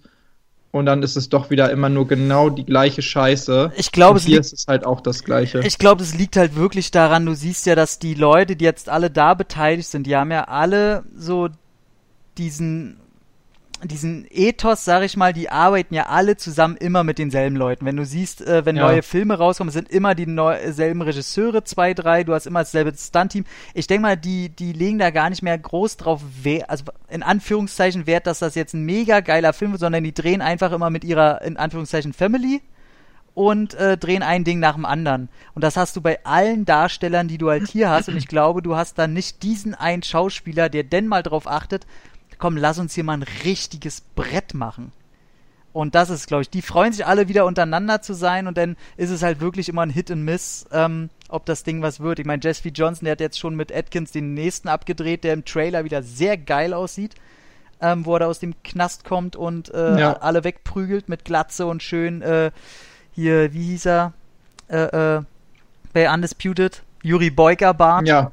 Ja, ja. Und ähm, da kommt wieder ein bisschen was. Ip Man 4 ist er jetzt auch dabei. Da habe ich ein bisschen Hoffnung, dass er gegen Donnie Yen da was Schönes aufspielt. Aber das ist alles irgendwie, weiß nicht. Aber auch bei Ip Man zum Beispiel, beim letzten Ip Man, ne? Äh, jetzt mal, wenn du der sowas dritte, wie ne? Zero und Originals wegnimmst oder so, aber der dritte mit Mike Tyson, ey, genau das gleiche. Ip Man 1, so geil. Ip Man 2 okay. war auch echt noch ganz, Sam ganz cool. Alter. Ja, Mann, äh, genau, also ein bisschen in eine andere Richtung, aber trotzdem noch sehr geil und geiler Cast und geile Fights und ne, das, das passt alles in sich so, in, in der geschlossenen, in dem geschlossenen Universum, in dem das spielt, passt das alles, auch von der Story, auch wenn das natürlich überzogen und auch pathetisch ist, äh, teilweise. Mhm. Aber Ip Man 3 schon wieder hat genau das gleiche Problem für mich wie die meisten anderen heutigen Martial Arts Filme da ist halt einfach nix hinter. Und auch die, die Fights sind bescheuert. Die denken sich dann, oh, ich will ein bisschen mehr machen und ein bisschen vielleicht noch was anderes machen. Äh, da muss ich aber sagen, dass zum Beispiel Scott Atkins mich da weniger enttäuscht ähm, mit den Sachen, die er raushaut, äh, weil das gibt mir halt in den meisten Fällen genau das, was ich, was ich so meine und was ich, was ich will. Ich möchte eine Story, die in sich geschlossen sinnvoll ist und vernünftig ist, mit halbwegs äh, glaubhaften Charakteren, das, das reicht mir schon. Und dann einfach geile Fights Hm. aneinandergereiht, die irgendwie halbwegs sinnvoll verbunden sind. Und Scott Atkins, wo du jetzt auch sagst, die drehen immer mit der gleichen Family, zum Beispiel äh, Isaac Florentine, Hm. macht er ja auch dauernd, aber es funktioniert halt. Der Typ weiß, wie man, wie man Action inszeniert, ob es jetzt bei Undisputed äh, ist, wo er ja auch dann ähm, mit dabei ist, oder äh, bei Ninja zum Beispiel war. Ninja 1 ist jetzt nicht so geil, aber Ninja 2 super gut. Muss man aber sagen, dass äh, Florentin schon immer ein Händchen für gute Filme hat, auch seine ersten Filme. Ja. Der ist einfach ein guter Regisseur. Also der hat Ja, schon ja, am Anfang klar. mit Gary Daniels hat er ja gedreht, wo die meisten Filme bei uns noch gar nicht äh, eine DVD-Auswertung haben oder indiziert sind oder beides. Ähm, aber so, ein- so ein Jesse Johnson, also ich glaube, so ein Isaac Florentine, der könnte halt Glück haben, dass der irgendwann nochmal ein richtiges Brett hinlegt, wo ihn dann auch die Großen kennen. Also würde, das würde mich nicht wundern, auch wenn er im B-Bereich natürlich schon, glaube ich, alles erreicht hat. Also höher kommt er nicht in der Budgetklasse. Nee, nee, da kannst du stimmt. nichts weiteres mehr machen. Ähm, aber so ein Jesse Johnson oder hier, wie heißt der äh, äh, Dingens hier, den Dominik, du findest ihn so toll, Hard Target 2, auch mit Scott, Scott, äh, Scott Atkins. Wie hieß er? Regisseur? Ähm, Ah, ähm, Roll Roll Reine oder Roll so. Reine, genau, Roll das Reine, auch. ja. Roll Reine, der ist für mich so in einem Segment mit Jesse Johnson, die machen ganz viel B-Material, wo du mal denkst, Mann, da fehlt nur noch eine Schippe, dass das was richtig Geiles wird. Ja, genau. Also Und dann, der und dann letzte, geht Roll der, rein jetzt mehr Richtung Fernsehen, ne? Ja, mit seinen Serien Scheiß, ey. ich Ja, meine, sieht toll aus. Äh, was sollst du machen? die hauen jetzt halt auch relativ viel raus, ne? Also muss man auch sagen, dass, dass die öfter mal und dann halt auch zum Beispiel mit äh, Scott Atkins, hier Accident Man ähm, Mhm. im letzten Jahr rausgekommen, äh, The Dead Collector, auch mit äh, Scott Atkins letztes Jahr rausgekommen, wobei der auch gar nicht so schlecht war, muss ich sagen. Ähm, Schlecht Aber- sind ja alle nie. Nee, aber die sind immer so hart an der Grenze, wo du dir denkst, ja, war okay, next. Ja, Also im Prinzip so, so, so Fast Food, was auch gut schmeckt, aber äh, was wirklich einfach nichts Besonderes ist und ist kein Undisputed. solange- genau, es ist kein Undisputed, es ist nichts Besonderes und solange die Filme halt auch kommen, also jedes halbe Jahr ein neuer Film auf dem Level, völlig okay, weil die kannst du einfach so weggucken und dann hast du wenigstens wieder ein bisschen Haut drauf Material. Aber wenn das im Prinzip so der eine Film wäre, den Scott Atkins dann pro Jahr macht, dann ist das einfach zu wenig und einfach nur schade, weil die werden ja auch alle nicht jünger. Ne? Ja. Also, zum Glück kommen ja regelmäßig noch, noch weitere und äh, wir haben noch eine gute Chance. Bevor ich jetzt, damit wir nicht äh, zu sehr im Martial Arts Cast äh, hängen bleiben, äh, auch hart sagen muss, äh, and next, Ja. ähm, äh, da ich die VÖ noch nicht gesehen habe und den Film auch noch nicht gesehen habe, äh, seit Spawn bin ich von Michael J. White ja immer ein bisschen vorsichtig, aber ich mag Oh. den einfach, ist ein unglaublich sympathischer Kerl. Ähm, und Triple Threat soll ich ihn jetzt gucken oder soll ich ihn nicht gucken? Und vor allem ist auf der VÖ noch irgendwas Nennenswertes drauf an Bonus? ähm, ja, wir hatten ja jetzt auch die, die, ähm, wie heißt das? Screener? Genau, den Screener äh, von Koch Media. Äh, vielen Dank dafür auch nochmal.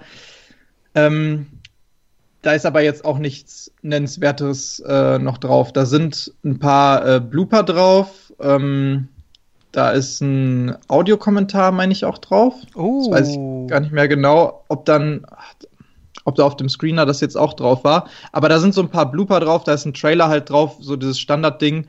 Und äh, ja, du hast halt wirklich die deutsche und die, die englische Audiospur. Ähm, und das war's dann im Prinzip auch. Wie geil wäre es gewesen, wenn du da so ein Party-Audiokommentar von all den vier, fünf Au äh, Martial Arts-Typen so. Das, das wäre natürlich richtig geil. Also die Hintergründe, die interessieren mich zu dem Film auch eigentlich viel mehr Ja. als der eigentliche Film Ab- selber. da hätte ich absolut. mit Bonusmaterial, ähm, das würde ich mir stundenlang angucken, auch wie die die äh, Fights choreografiert haben und wie die die auch aufgenommen haben, wie die die gedreht haben, das ganze Behind the Scenes und die diese ähm, ja, Dynamik zwischen diesen einzelnen äh, Fightern. Geil. Aber das hast du hier halt nicht. Der Film geht auch übrigens viel zu lange, meiner Meinung nach, Okay. für das, was er im Endeffekt zeigt. Also es war teilweise echt anstrengend, äh, sich das Ganze anzugucken. Und äh, dabei muss man dann auch noch sagen, der geht halt nur anderthalb Stunden.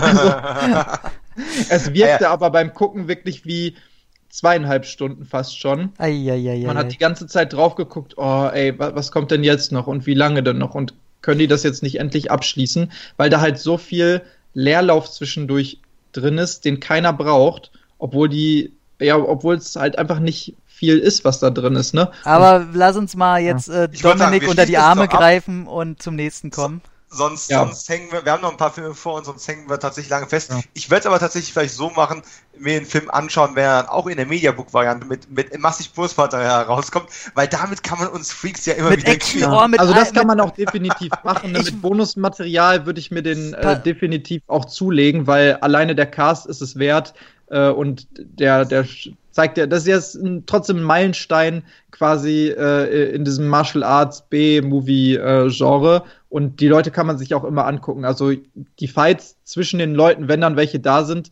sind auch wirklich äh, anguckbar und sind ganz cool, aber der Film an sich, äh, den braucht man sich jetzt nicht irgendwie für einen teuren, äh, für ein teures Mediabook oder sowas holen, sondern für so ein paar Euro kann man sich den sicherlich zulegen in der Sammlung, ne? Ich will eine Perfekt, Box, reicht. ich will eine Box mit äh, fünf Actionfiguren drin. Die einzige, die dir nicht bei ist, ist Tiger Chen. Ja, die kannst du ja verkaufen dann wieder. Aber zu- zum Glück haben wir ja noch Mediabooks, äh, auch wenn ich in dem Fall tatsächlich auch nur äh, den ähm, Screener gesehen habe. Er- Ergo kann ich Booklet und eventuellen Sarkasmus oder ähnliches äh, nicht kommentieren.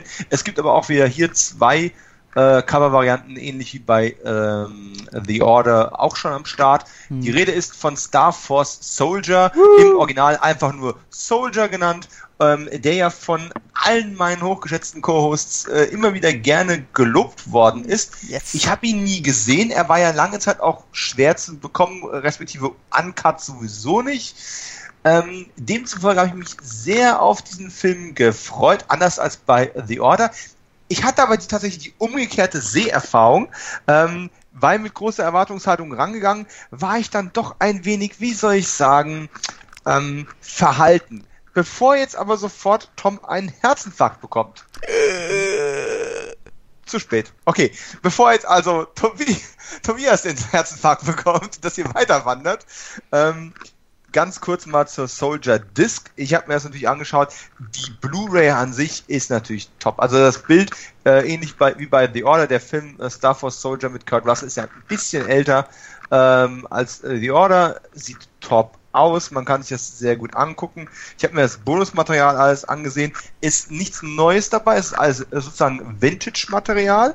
Ähm, es ist ein, ein altes Making-of mit 24 Minuten drauf. Das ist noch, kennt ihr das noch, diese deutschen Voice-Over-Making-of? Oh, so nervt diese Werbe-Making-Offs. Wenn, wenn, wenn, ja, gut, Finde ich aber ganz schlimm. Ja. die haben teilweise aber echt echt nice Einblicke in die Produktion sogar gehabt, mit Behind-the-Scenes-Interviews verschnitt, aber du hast halt immer so, Kurt Russell fängt an zu sprechen und denkst, oh, der hat aber eine geile Stimme. Der Voice-Over-Sprecher setzt ein und übersetzt das Ganze mal schnell. Ja, ja. Ähm, so ist das, so ist das quasi hier drauf, ähm, auch ohne die Option alternativ äh, äh, jetzt ohne Voice-Over zu weil es ist ja ein deutsches Making-of. Ähm, von daher kann man sich das nur so anschauen. Dafür gibt es zum Ausgleich dann ein 15-minütiges B-Roll ähm, ohne deutsche Untertitel. Aber äh, sechs Trailer-Varianten werden geboten, eine Bildergalerie und sieben relativ kurze Interviews, die dann aber deutsch untertitelt. Am besten ist tatsächlich der Audiokommentar von äh, Regisseur Paul W.S. Anderson Der ist wirklich gut. ähm, der immer wieder mal gern Prügel kassiert äh, von, von Fans und Kritikern. So. Nicht immer zurecht. ja, völlig richtig. Immer zurecht. Ähm, äh, Produzent Jeremy Bolt ist auch mit dabei. Der Audiokommentar ist echt gut. Ähm, dafür kann man auch den ganzen restlichen Bonusmaterialkram eigentlich überspringen. Hat aber tatsächlich auch keine deutschen Untertitel, also englischer, äh, englisches Sprachverständnis wird hier einfach mal grundsätzlich vorausgesetzt. Bevor ich sage, warum meine Erwartungshaltung nicht ganz erfüllt worden ist, ähm, möchte vielleicht Kevin oder, oder Tom, möchte einer von euch den Film mal kurz äh, beschreiben und loben? Na, Kevin wäre mal wieder dran, ne? Nö, mach, mach mal, Tom. Mach mal ruhig. Na, wir hatten den ja schon, äh, der war ja schon bei den Geheimtipps dabei. Wir hatten ja mal einen Podcast gehabt, da war ja der unter meinen zwei Geheimtipps und freut mich jetzt, dass äh, Kochmedia sich den angenommen hat.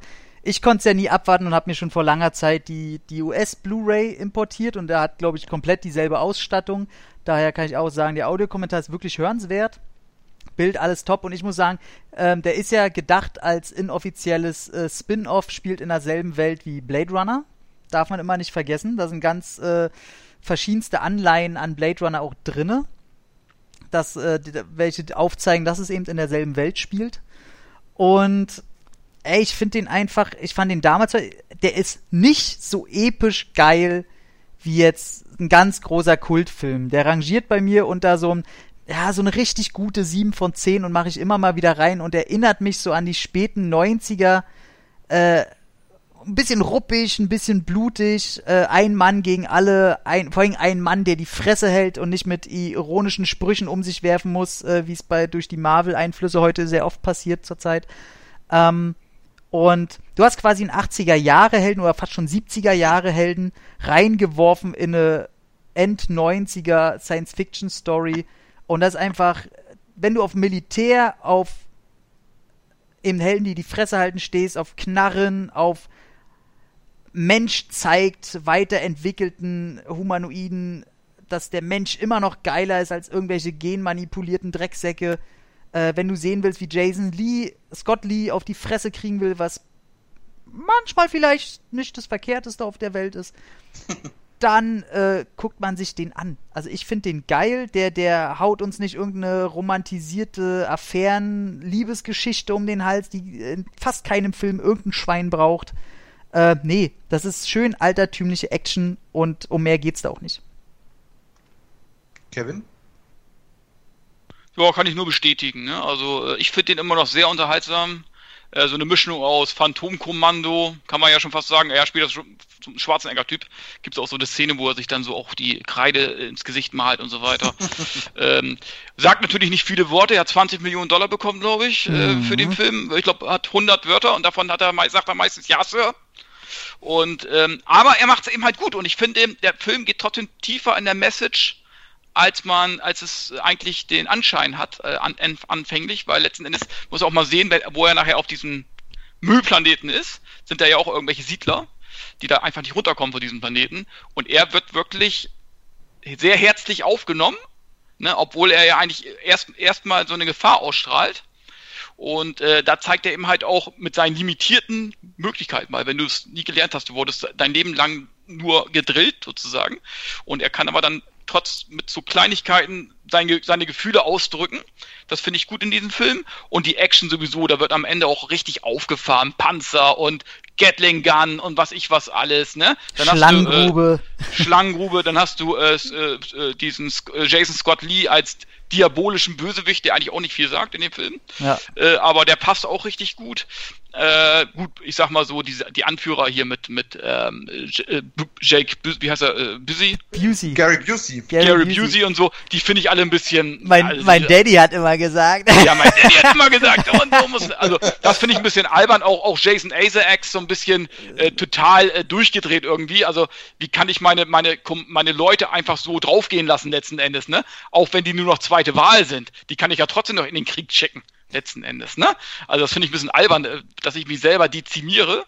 Ne? Aber ich finde es am Ende richtig geil, so, so äh, äh, zehn kleine Jägermeister sozusagen am Ende hier. Äh, Kurt Russell macht sie nachher alle platt, ja, alle Supersoldaten, angeblichen Supersoldaten. Also ich finde, der Film macht Spaß, auch die Action sieht geil aus. Natürlich manchmal sehr heroische Shots, wenn dann, äh, äh, wo, wenn dann Kurt Russell so auftaucht und dann geht auch gerade hinten wieder irgendwas in die Luft, busch, ne? Also, aber es ist einfach, geil. aber da stehen wir Action-Fans ja drauf, ne? Und ich finde den Film absolut geil und ich finde auch Paul Weirs Anderson, klar hat er einige Krücken gemacht, aber er auch einige gute Filme gemacht, finde ich, und sehr unterhaltsame Filme. Ja, äh, also Anderson wird immer zu Unrecht ein bisschen ja. abgeprügelt. Ja, absolut. Äh, das muss man einfach mal sagen. Ich habe mir tatsächlich aufgrund eure, eures Hypes aus dem äh, Underrated 8 äh, Podcast war es ja, glaube ich, ähm, habe ich mir irgendwie ein bisschen mehr versprochen. Äh, was mir sehr gut gefallen hat, war tatsächlich der braucht eine halbe Stunde, um das erste Wort überhaupt zu sprechen von seinen 100. Mhm. Und ähm, das ist schon sehr effizient, weil man sich bis dahin sehr auf Bildsprache verlässt, auf die anderen Charaktere, Worldbuilding, wie man so schön sagt auf Neudeutsch. Ähm, das ist alles ganz schick. Es sind auch ein paar sehr schöne Sequenzen drin, zum Beispiel diese, dieser Wettlauf, ähm, mm. quasi alte Generation Soldaten gegen neue Generation ja, Soldaten. Sehr geil. Ne? Also das war, ist alles sehr cool gemacht. Ähm, auch später diese Müllplanet-Ästhetik war sehr schön gewesen. Letzten Endes ist auch hier die gar nicht so subtile Botschaft, ne? normale Menschen sind wie Müll, die gehören weg, die, die Zukunft gehört einer anderen Form von Menschsein. Ähm, und naja gut, dass einem das dann irgendwie auf die Füße fällt, das erleben wir hier auch. Was mich ein bisschen gestört hat tatsächlich ist, dass dieser Film zu 100% vorhersehbar ist. Du weißt quasi immer drei Szenen, bevor es passiert, was passiert. Das hat mir, diese Berechenbarkeit hat mir ein bisschen den Spaß genommen. Vielleicht habe ich da einfach was anderes erwartet. Das ist natürlich immer so ein bisschen ein Problem, wenn man eine sehr hohe Erwartungshaltung hat, aber visuell, pyrotechnisch äh, liefert der Film voll ab. Die Faust- und Tretkampfszenen, der große Showdown, naja, das habe ich, das war ein bisschen steif. Das hatte zwar Mordswucht, ja, es hatte zwar Mordswucht, also es fühlte sich sehr kraftvoll an, aber man ist heute durch diese schon eher akrobatischen Ästhetiken, ihr habt gerade sehr lange über Martial Arts gesprochen, ähm, das, da, da ist man einfach andere Sachen gewohnt, finde ich. Äh, aber es passt in diese Art von Film rein, denn letzten Endes haben wir hier, sind wir mal ehrlich, auch nur einen ganz klassischen Western, der zufälligerweise im Weltraum spielt. Ja, ja, ähm, absolut. Äh, absolut. Und das, das funktioniert auch irgendwie. Ich fand den gut. Ich werde mir sicherlich auch irgendwann mit neuer Erwartungshaltung auch nochmal ansehen. Ich habe jetzt die deutsche Synchro gesehen, weil ich schaue ich mir dann immer Ah, im Original an. Die ist gut. Die, ich wollte sagen, die ist, war echt, war echt, war echt Ja. gut. Und äh, Busey war schon so am Rande seines, äh, seines, seines, voll, seines Full Busey. Das war ja, der war ja mal ein richtig ernsthafter, seriöser Schauspieler, bevor er angefangen hat, einfach, naja, Naja, vor seinem, ich sag mal, vor seinem Autounfall, ne? Oder vor seinem Motorradunfall. Ähm, also Motorrad, ja. es, es wurde dann schon irgendwie sehr abstrakt. Jason Isaacs sehe ich immer gern, hat er leider Geiler das Manko, Typ, dass er eigentlich immer den Schurken spielt. Ähm, Na, und dass er hier seinen geilen Bart trägt. der Bart ist natürlich Ey, der, Knaller, Fra ne? der französische Schurkenbart. Also, wenn ihr irgendeinen Zweifel haben solltet, wer der Bösewicht dieses Film ist. oh, guck mal, ich habe einen Bart. Erkennt ihr es? Also, gut. ähm, insgesamt eine schöne VÖ. Das eine Mediabook-Cover gefällt mir sehr, sehr gut. Ja. Ähm, Das andere ist richtig hässlich, ne? das, andere, das andere ist halt, ja, Es sind halt die zwei original äh, halt- da, da kann, Ja. kann man jetzt Koch Media nichts vorwerfen, aber das äh, Cover A, glaube ich, mit dem, wo sein Kopf groß drauf ist, das sieht halt geil aus, das ist ein geiles Mhm. Poster und das andere sieht genau ins andere Extrem richtig scheiß aus. Da sieht er irgendwie so schlecht reinkopiert aus äh, und der, ach, sieht alles doof aus. Es ist irgendwie nur so suboptimal. Ja. Also in, insgesamt ein guter Film. Ich bin an meiner Erwartungshaltung ein bisschen gescheitert. Äh, Die VÖ ist absolut in Ja. Ordnung. Vor allem ist es einfach bemerkenswert oder bemerkenswert. Hm. Man sollte nochmal darauf hinweisen, dieser Film ist auf legalem Wege in Deutschland ungeschnitten ewig oder noch nie verfügbar gewesen. Mhm. Jetzt kann man ihn quasi im Supermarkt kaufen ähm, und sollte das dann vielleicht auch tun, wenn man sich für irgendetwas, was wir gerade angesprochen haben, auch nur rudimentär interessiert. Ja. So. Ähm, den Abschluss des äh, Koch-Media Schmerz äh, bildet quasi der Film Das Gesetz ist der Tod. Ein Charlie Bronson, äh, der auch im Mediabook in zwei Covervarianten und Booklet erschienen ist. Äh, Habe ich aber nicht gesehen, deswegen kann ich nichts dazu sagen. Äh, wird aber auf dem Blog eine äh, schriftliche Kritik von unserem Florian kommen, der heute durch Abwesenheit glänzt. So. Ich muss ja sagen, äh, Bronson, ich komme ja langsam erst auf den Trichter auf ihn, weil ich jetzt nach und Dito. nach immer mehr Filme von ihm sehe. Äh, vorher kannte ich nur Death Wish, keinen anderen. Mhm. Und hab mir jetzt, der, ey, der ist ja richtig geil, der Typ. Ich habe mir jetzt äh, angeguckt, äh, Das Gesetz bin ich, habe ich mir angeguckt von ihm. Mhm. Ey, wie geil, also Mr. Majestic im Original. Ey, wie geil ist denn das? Ey, Der Mechanic, der Original Mechanic ist auch richtig den habe ich auch noch hier liegen seit, seit zwei Jahren irgendwie auf Blu-ray, aber äh, man kommt ja mal zu nix. Aber tatsächlich, Bronson sieht danach aus, als würde er auch eine Sammlung, weil der gehört ja genauso zu den Actionstars. Und ich habe immer so gedacht, na, so ein bisschen alt, vielleicht interessiert es mich nicht so. Aber das ist ja wie ein Clint Eastwood, äh, der keinen Bock mehr, also der genauso wenig redet, aber viel mehr austeilt auf jeden Fall. Ja. Also, Aber er bra- er braucht's auch nicht. Also der hat seinen Kultcharakter nicht umsonst, sagen wir es mal so. Auch wenn ich auch lange gebraucht habe, um dahinter zu steigen. äh, Ja. Persönlich. krasser Typ, Ähm, äh. Deswegen, äh, aber- deswegen Koch Media, dass die jetzt, äh, wie heißt der Gesetz ist der Tod? Das Gesetz ist der Tod. Ey, wird wahrscheinlich, wenn ich den irgendwie wieder auf einer Börse sehe, blind kaufen. Weil, muss man ja sagen, Koch Media äh, kann man nochmal wiederholen, auch wenn wir jetzt manchmal sagen, hier Cover hier doof oder da. Äh, richtig gute Jungs. Also Koch Media kann man die Veröffentlichung immer blind kaufen. Ja, Film ist ja immer eine Geschmackssache, nur weil man, man, äh, man muss halt auch immer an der Stelle dann trennen, wie ist die VÖ gemacht worden und Wie äh, viel wie ist der Material gibt's selber. davon Und wie überhaupt viel gibt's auch? dort, genau, richtig. Und äh, ja, also ich habe den Film auch tatsächlich noch nie in irgendeiner Form gesehen. Hm. Äh, von daher wäre das jetzt auch eine Möglichkeit, meine, meine Bronson-Sammlung mal zu erweitern. Der Bronson kommt aber nicht mehr ins Kino, aber wer ins Kino kommt, na, na, ist, ist Captain Marvel zum Beispiel. Oh Mann, und ey. den habe ich natürlich nicht gesehen, weil ja ich ja bei meinem, äh, bei meinem Sohn hier zu Hause hänge und Heimkino-Releases äh, gutiere. Glaub Von mir, daher, du hattest mehr. Spaß. Du hast eine Date Night gehabt mit einer Blondine, die durch die Gegend fliegt. Ja, Was ist so Marvelous an Captain Marvel? nix. äh, Okay. Weiter, weiter geht's. nee, ey, der ist so, ich bin halt reingekommen und ähm, der Film fängt an und man sieht wieder irgendwelche Plastiksoldaten, irgendwelche, also in irgendwelchen Plastikuniformen auf irgendeinem Planeten, äh, die da rumjagen, wo Jude Law dazugehört und Brie Larson guckt da rum und alles ist halt so entfernt und nicht haptisch und für mich nicht greifbar und zieht mich so sehr nicht in ihren Bann. Die ganze Szene, als ich gedacht habe, ach nee, das ist wieder nix. Ähm, geht auch so weiter. Ähm, der Film ist an Ach, der ist einfach so lahm. Der erzählt mir nix. Der, der hat kein Ausbrechen in irgendeine Richtung, wenn die mir jetzt erzählen, das soll irgendein feministischer Film sein. Ey, nur weil da eine Frau die Hauptrolle spielt und ein, äh, eine weibliche Freundin hat, mit der sie genau auf Kumpel-Du ist, wie wir es halt eigentlich mal von Kerlen kennen, ist für mich kein feministisches Werk. Ähm, ich finde auch diese politische Aussage hinter solchen Werken generell immer gequillte Scheiße. Ein Film soll mich unterhalten und mir nicht irgendeine Politik vorsetzen. Ähm, in, in, im besten Fall natürlich drin haben, wenn sie sie unterstützt, aber nicht zwangsweise irgendwie raufkleben. Sei es ist ein politischer Film. Sowas Es- gibt's ja auch. Politik-Thriller. Ja, ja, ko komplett richtig. Ähm, die Frage stellt sich von, für, für mich komplett gar nicht, äh, ob jetzt Marvel, Captain Marvel, äh, Frau, Mann, äh, Hund, Insekt oder von mir aus Godzilla in einem Heldenkostüm ist. Ist mir scheißegal, solange der Film gut ist. Ähm, Captain Godzilla. Captain Godzilla. ähm, und Brie Larson, mit der ich schon immer so ein bisschen Probleme hatte, spätestens nach ihren komischen Aussagen jetzt hier wegen Filmkritikern, äh, habe ich gedacht, okay, die Frau hat irgendwo echt, äh, wie sagt man immer, nicht alle Tassen im Schrank, aber der Schrank ist wenigstens schön. Ähm, und sie macht es schon ganz gut.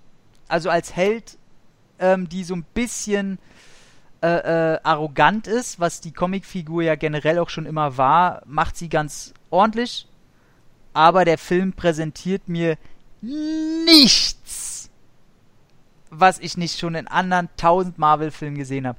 Die, die 90er Jahre äh, äh, Klatsche, die sie da halt haben, ja, sie fliegt am Anfang in einen Blockbuster rein und äh, Videothek und die Ästhetik am Anfang bei der Verfolgungsjagd hat schon so 90s-Style, was ganz nett ist und man hört natürlich immer, als wenn sie es eins in die, einem in die Fresse klatschen, dauernd 90er-Jahre-Lieder, die, wie ich finde, ziemlich oft eher semi passen. Und ganz oft in Action-Szenen, wo ich mir dann denke, oh, jetzt könnte der Film tatsächlich ein bisschen ernst sein und ein bisschen von der Aggression, die die Szene eigentlich gerade drin hat, in den Charakter projizieren, aber nein, dann setzt die Musik ein mit And I'm just a girl in the world. Und dann geht auf einmal wieder irgendeine Actionsequenz los und die wollen wieder auf Party machen.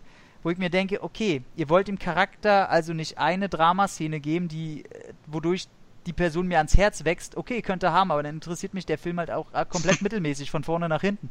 Ähm, was gut gemacht ist, sind die Effekte wieder, was die Verjüngungskur angeht. Samuel L. Jackson sieht aus wie 35. Äh, den ganzen Film über, wo sie es nicht hingekriegt haben, ist bei Colson. Äh, der einfach, man sieht auch, man weiß jetzt auch, warum der anscheinend nicht viel redet und sich nicht viel bewegt in dem Film. Der steht immer so ein bisschen statisch da. Ähm, hat da die Zeit nicht erreicht, weil der sieht aus wie eine Wachsfigur. Ähm, ganz schlimm. Und äh, ich muss sagen, das Einzige, was ich toll finde, ist äh, an dem Film das, Wör das Wort Flirken. Ähm, da ist eine Katze, eine Katze, die eine ganz große Rolle spielt, oder eine große Nebenrolle oder ein Running Gag ist, wie man es haben will. Und äh, die Aliens haben dauernd Angst vor dem und nennen es einen Flirken. Und was dahinter steckt, ist tatsächlich eigentlich ein ganz netter Running Gag, ähm, was zu einem schönen Abschluss führt oder einfach eine schöne runde Sache in dem Film darstellt.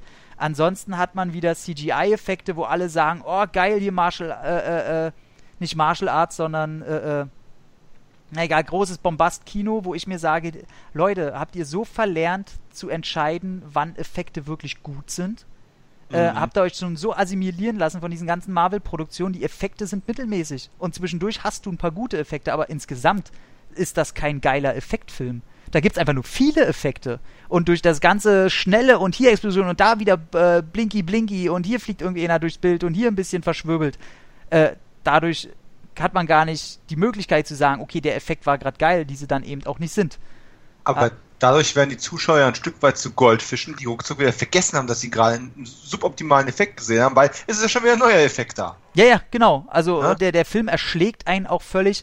Ich will komplett nicht ansatzweise sagen, dass der Film scheiße ist, aber den Film guckt man so weg wie so ein äh, äh, Tor 2, vielleicht Captain America 1, Iron Man komm, das 2. ist aber hart. Die, Da- das ist wirklich für mich der Bodensatz der Marvel-Filme, die zwei. der ist für mich im letzten Drittel auf jeden Fall aller Marvel-Filme. Also der ist nicht gut. Die, die Person, ähm, warum die nicht schon früher kam bei irgendwelchen äh, bösen Antagonisten, ist mir schleierhaft. Ja, das ist ja immer die Frage. Das ist ja das Problem. Warum ist die Person nicht schon vorher da? Darum, dann funktioniert mir das.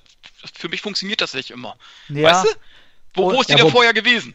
Aber das wird ja schon auch äh, in dem Film aufgelöst und ich finde auch sinnvoll eingewebt ins MCU. Also man muss schon sagen, dass es jetzt nicht komplett sinnlos ist, dass die jetzt in den anderen Filmen nicht äh, vorgekommen ist, beziehungsweise schon im Nachhinein Sinn macht, dass sie jetzt äh, nicht da ist. Und ich glaube, in äh, Avengers Endgame wird das sicherlich auch noch mal ein bisschen ähm, näher beleuchtet werden. Also das, das ist jetzt schon nicht so, dass, dass Das- man sich denkt, hä, das macht keinen Sinn. Ne? Genau, das wäre jetzt auch kein negativer Punkt, an dem ich mich aufhänge. Ich muss auch sagen, jetzt wird Tobi wieder lachen, wieder ein Film, bei dem ich im Kino 15 Minuten eingepennt bin. Und, Das äh, ist doch so. und ganz ehrlich, Nee, ich ich sag nichts dazu. bin, und, und ich bin aufgewacht.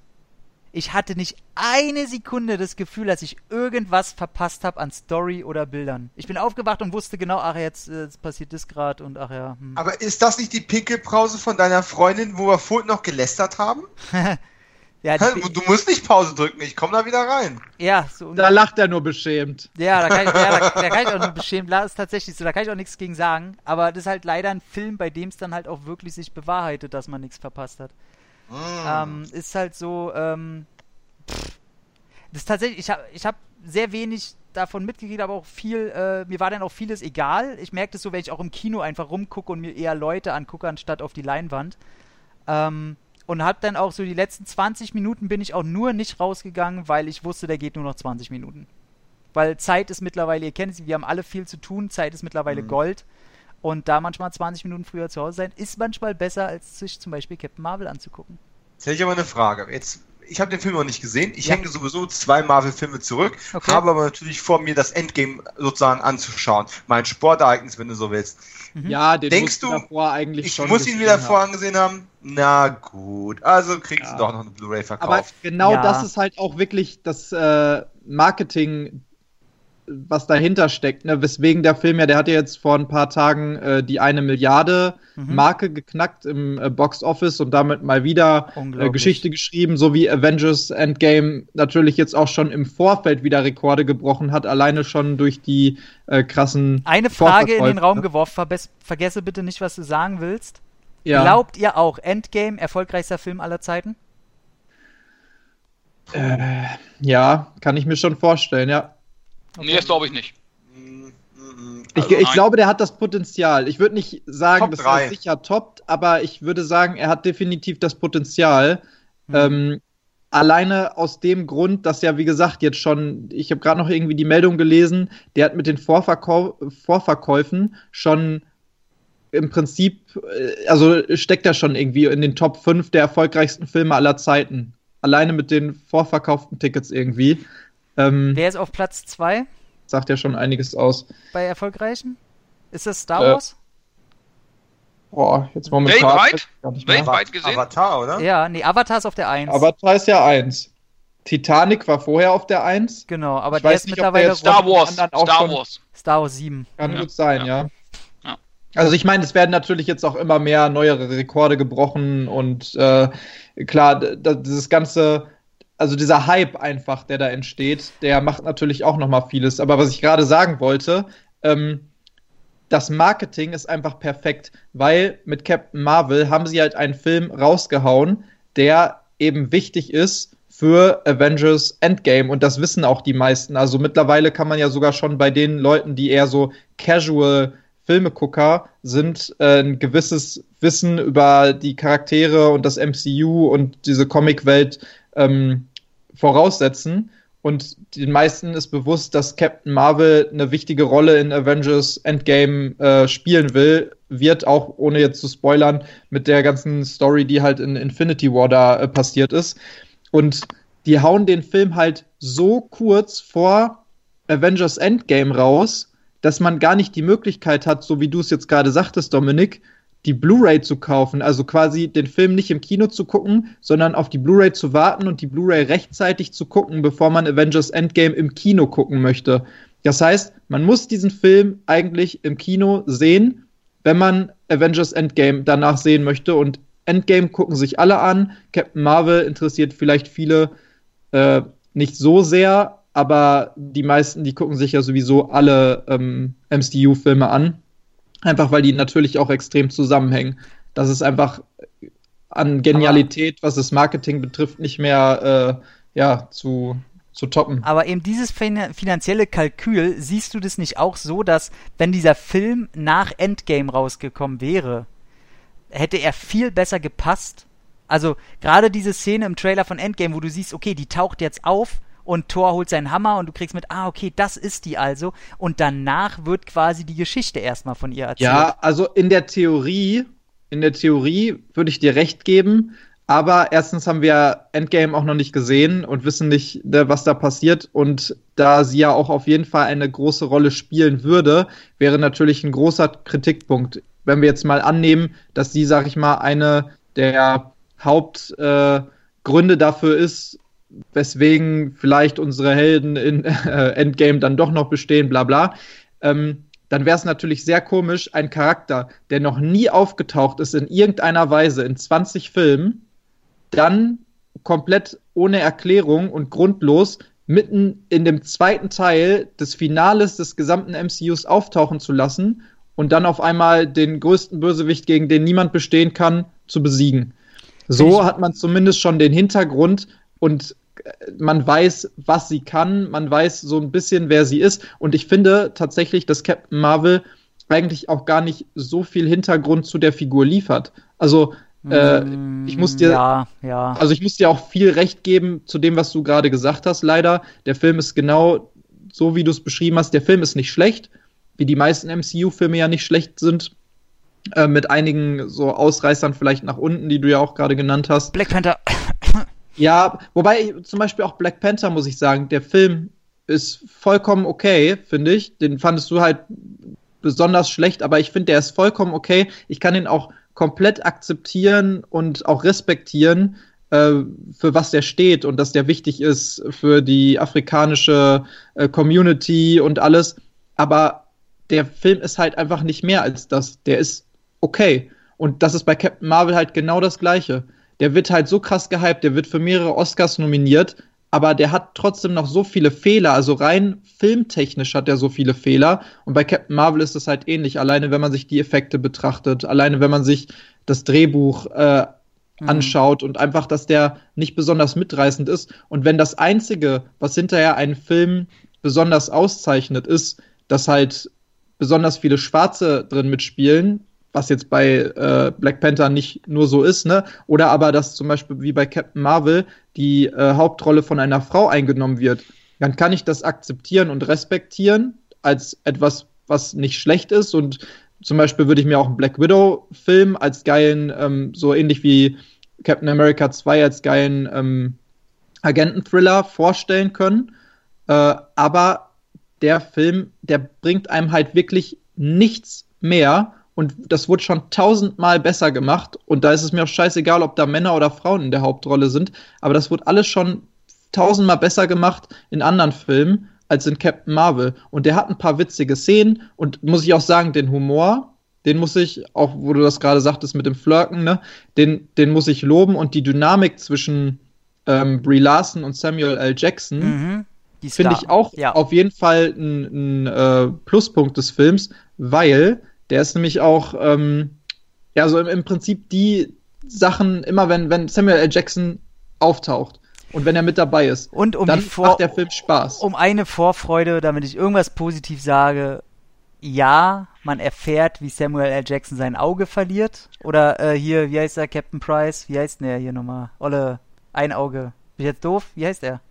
Samuel Jacksons Charakter? Ja, Nick Fury. sag ich doch. David Hasselhoff. Ja.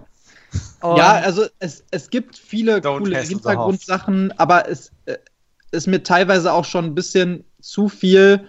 Hahaha, guck mal hier Hintergrundinfos, hier nochmal wieder der ein Marvel kleines verliert Easter Egg immer mehr seine. Ernsthaftigkeit so. Also auch im Handwerk. Das sieht alles so, so Plastik hingeschwubbelt aus. Ja, das ist. Der, der Film wirkt irgendwie billig dafür, dass er so die Höhe des äh, Avengers-Universums Mhm. sein Ja, soll. ja, genau. äh, oder des, des MCU sein soll, kurz vor dem großen Finale nochmal. Dafür Mhm. wirkt der Film zu billig und liefert einem halt auch sehr wenig, finde ich, Hintergrund. Natürlich ist es so eine Origin-Story, es ist vergleichbar mit äh, Tor 1, es ist vergleichbar mit Captain America 1, aber diese ganzen Origin-Stories, die sind halt auch alle vor zehn Jahren am Anfang des MCUs gekommen und da waren die auch noch, finde ich, vollkommen vertretbar. Jetzt, nachdem man halt so viele Avengers hat und so viele, ähm, ja, sowas wie so, solche Bretter wie eine Captain America Civil War oder sowas, da ist sowas wie Captain Marvel im MCU, finde ich einfach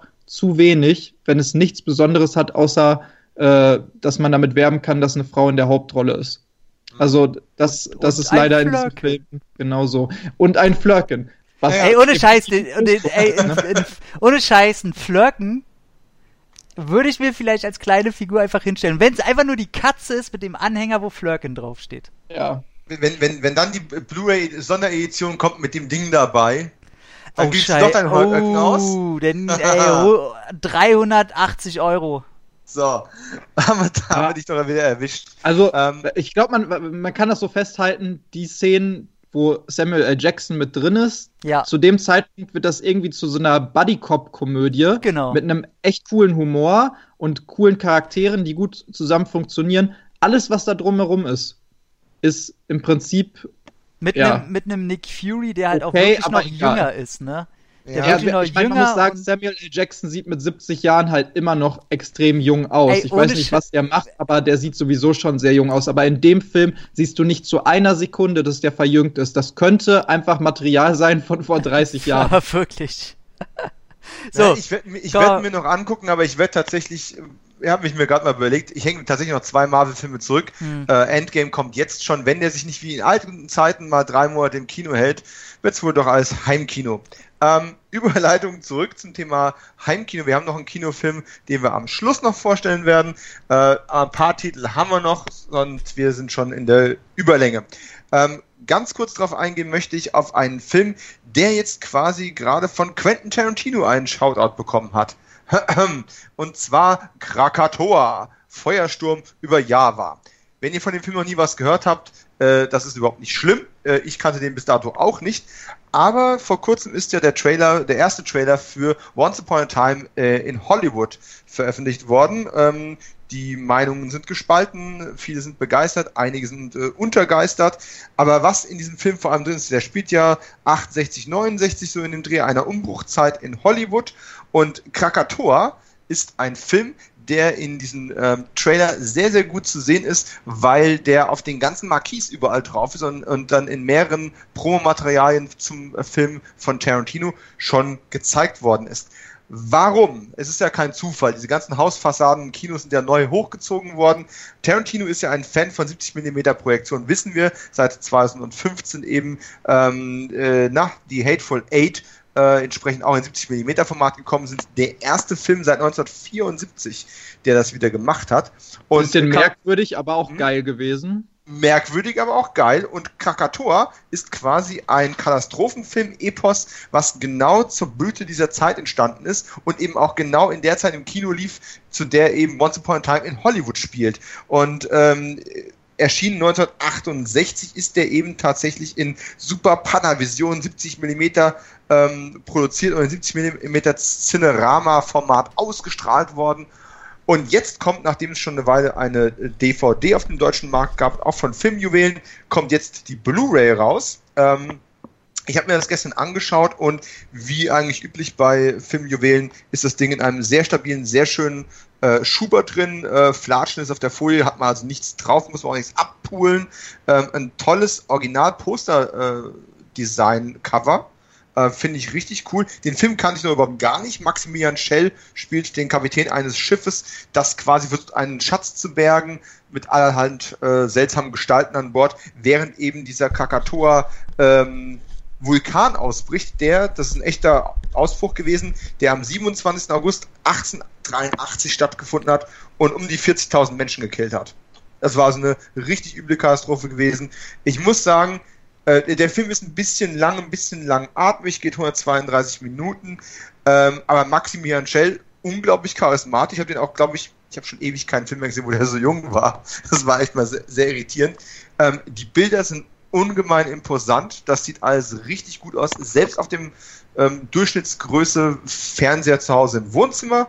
Ähm, und ist jetzt gerade hier eben am äh, irgendwann Ende März, 29. Äh, März, ist der jetzt eben rausgekommen. Quasi passend zum Trailer, als wäre es abgesprochen gewesen, ist aber purer Zufall. Ähm, Wendecover gibt's auch, ansonsten nur den Trailer. Das Booklet, was auf der Rückseite angepriesen wurde, ist leider nicht drin. Auf der DVD war wohl noch eins dabei. Trotzdem würde ich allein in der Bildqualität äh, auf jeden Fall, wenn man sich für ältere Katastrophenfilme oder dieses Filmformat interessiert, zur Blu-ray raten, denn die sieht einfach vom Bild her Bombe aus. So. Ähm, ich gehe nicht davon aus, dass den irgendeiner von euch gesehen hat, deswegen. Ich finde nur das Wort geil und hätte das als, als Krakatoa. irgendwie so ja. als, so wie damals die Wikinger immer, Schildwall! Fällt mir das mal so, Krakatoa! Du hast auch so viel Vikings geguckt, ne? Ey, Vikings ist einfach geil, kann man nicht ich sagen. Liebe Vikings. Vikings also ist, ist richtig geil. Einfach Vikings hier. ist ganz solide, ja. Kann ich nur noch mal auf unser äh, Interview auf unserem YouTube-Kanal mit Alexander Ludwig hinweisen, der auch ziemlich Kurz, gut aber ist. nett, hast du schön gemacht. Habe ich ja. neulich tatsächlich zum ersten Mal gesehen. Es geht nur, genau, es geht nur kurz, aber es ist äh, gar nicht so schlecht. Mann, ey, Und der der, Typ ist halt richtig Der cool. Ne? Hauptheld heißt einfach mal Ragnar Lottbrock. das war doch der geilste Name überhaupt. Und er, Trevor Fimmel, ist einfach mal in den späteren äh, Staffeln mächtig am geil durchdrehen. Wahrscheinlich hat er als zweiten Vornamen Krakatoa. Würde ja passen. Krakatoa Ragnar Lottbrock. Mega Ähm, geil. Wir brauchen definitiv simplere Namen und äh, deswegen möchte ich jetzt noch eingehen auf den Film Parasitenmörder. Was einfach schon Shivers. What the fuck? Shivers. Ja. Ja, bes besser bekannt landläufig als David Cronenbergs Shivers. Ähm, ich weiß, den Film habt ihr wahrscheinlich alle gesehen. Nein. Nein? Ich oh, hab, nee, äh, ich hab sehr, noch auf meiner Amazon Prime Liste tatsächlich. ich, ich mach's kurz und schmerzlos. Es gab schon vor Jahren eine DVD, die ich auch hier stehen habe. War, glaube ich, mit der erste Cronenberg-Film, den ich mir fürs Heimkino damals gekauft Äh, habe. Die Fliege? Ja. Die Fliege? Nee, ich habe die Fliege tatsächlich immer nur im Fernsehen gesehen. Ich habe bis jetzt noch keine Disc hier stehen. Ja, Sachen gibt's, die gibt's gar nicht. Ähm, Schiffers war ja sein Kinodebüt, sein Spielfilmdebüt.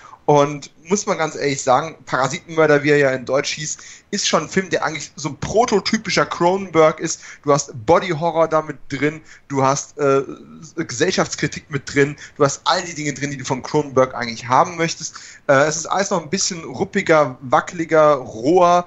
Ähm, es ist noch nicht ganz definiert. Und er selbst hat auch im Interview ja schon gesagt, er hat quasi so von Tag zu Tag gelernt, wie Regiefilm bei einem Spielfilm überhaupt funktioniert. Und die ersten Dailies waren wohl so katastrophal, die ersten Tagesmuster, dass er am liebsten hingeschmissen hätte. Und nach drei, vier, fünf Tagen hat sich aber dann irgendwie ähm, eingeschwungen. Und der Film insgesamt funktioniert sehr gut, auch wenn man wirklich sagen muss, er spielt quasi in einer isolierten Umgebung, in einem Apartmentkomplex, in einem hochmodernen, der aus heutiger Sicht einfach grottenhässlich eingerichtet ist. Tut mir leid.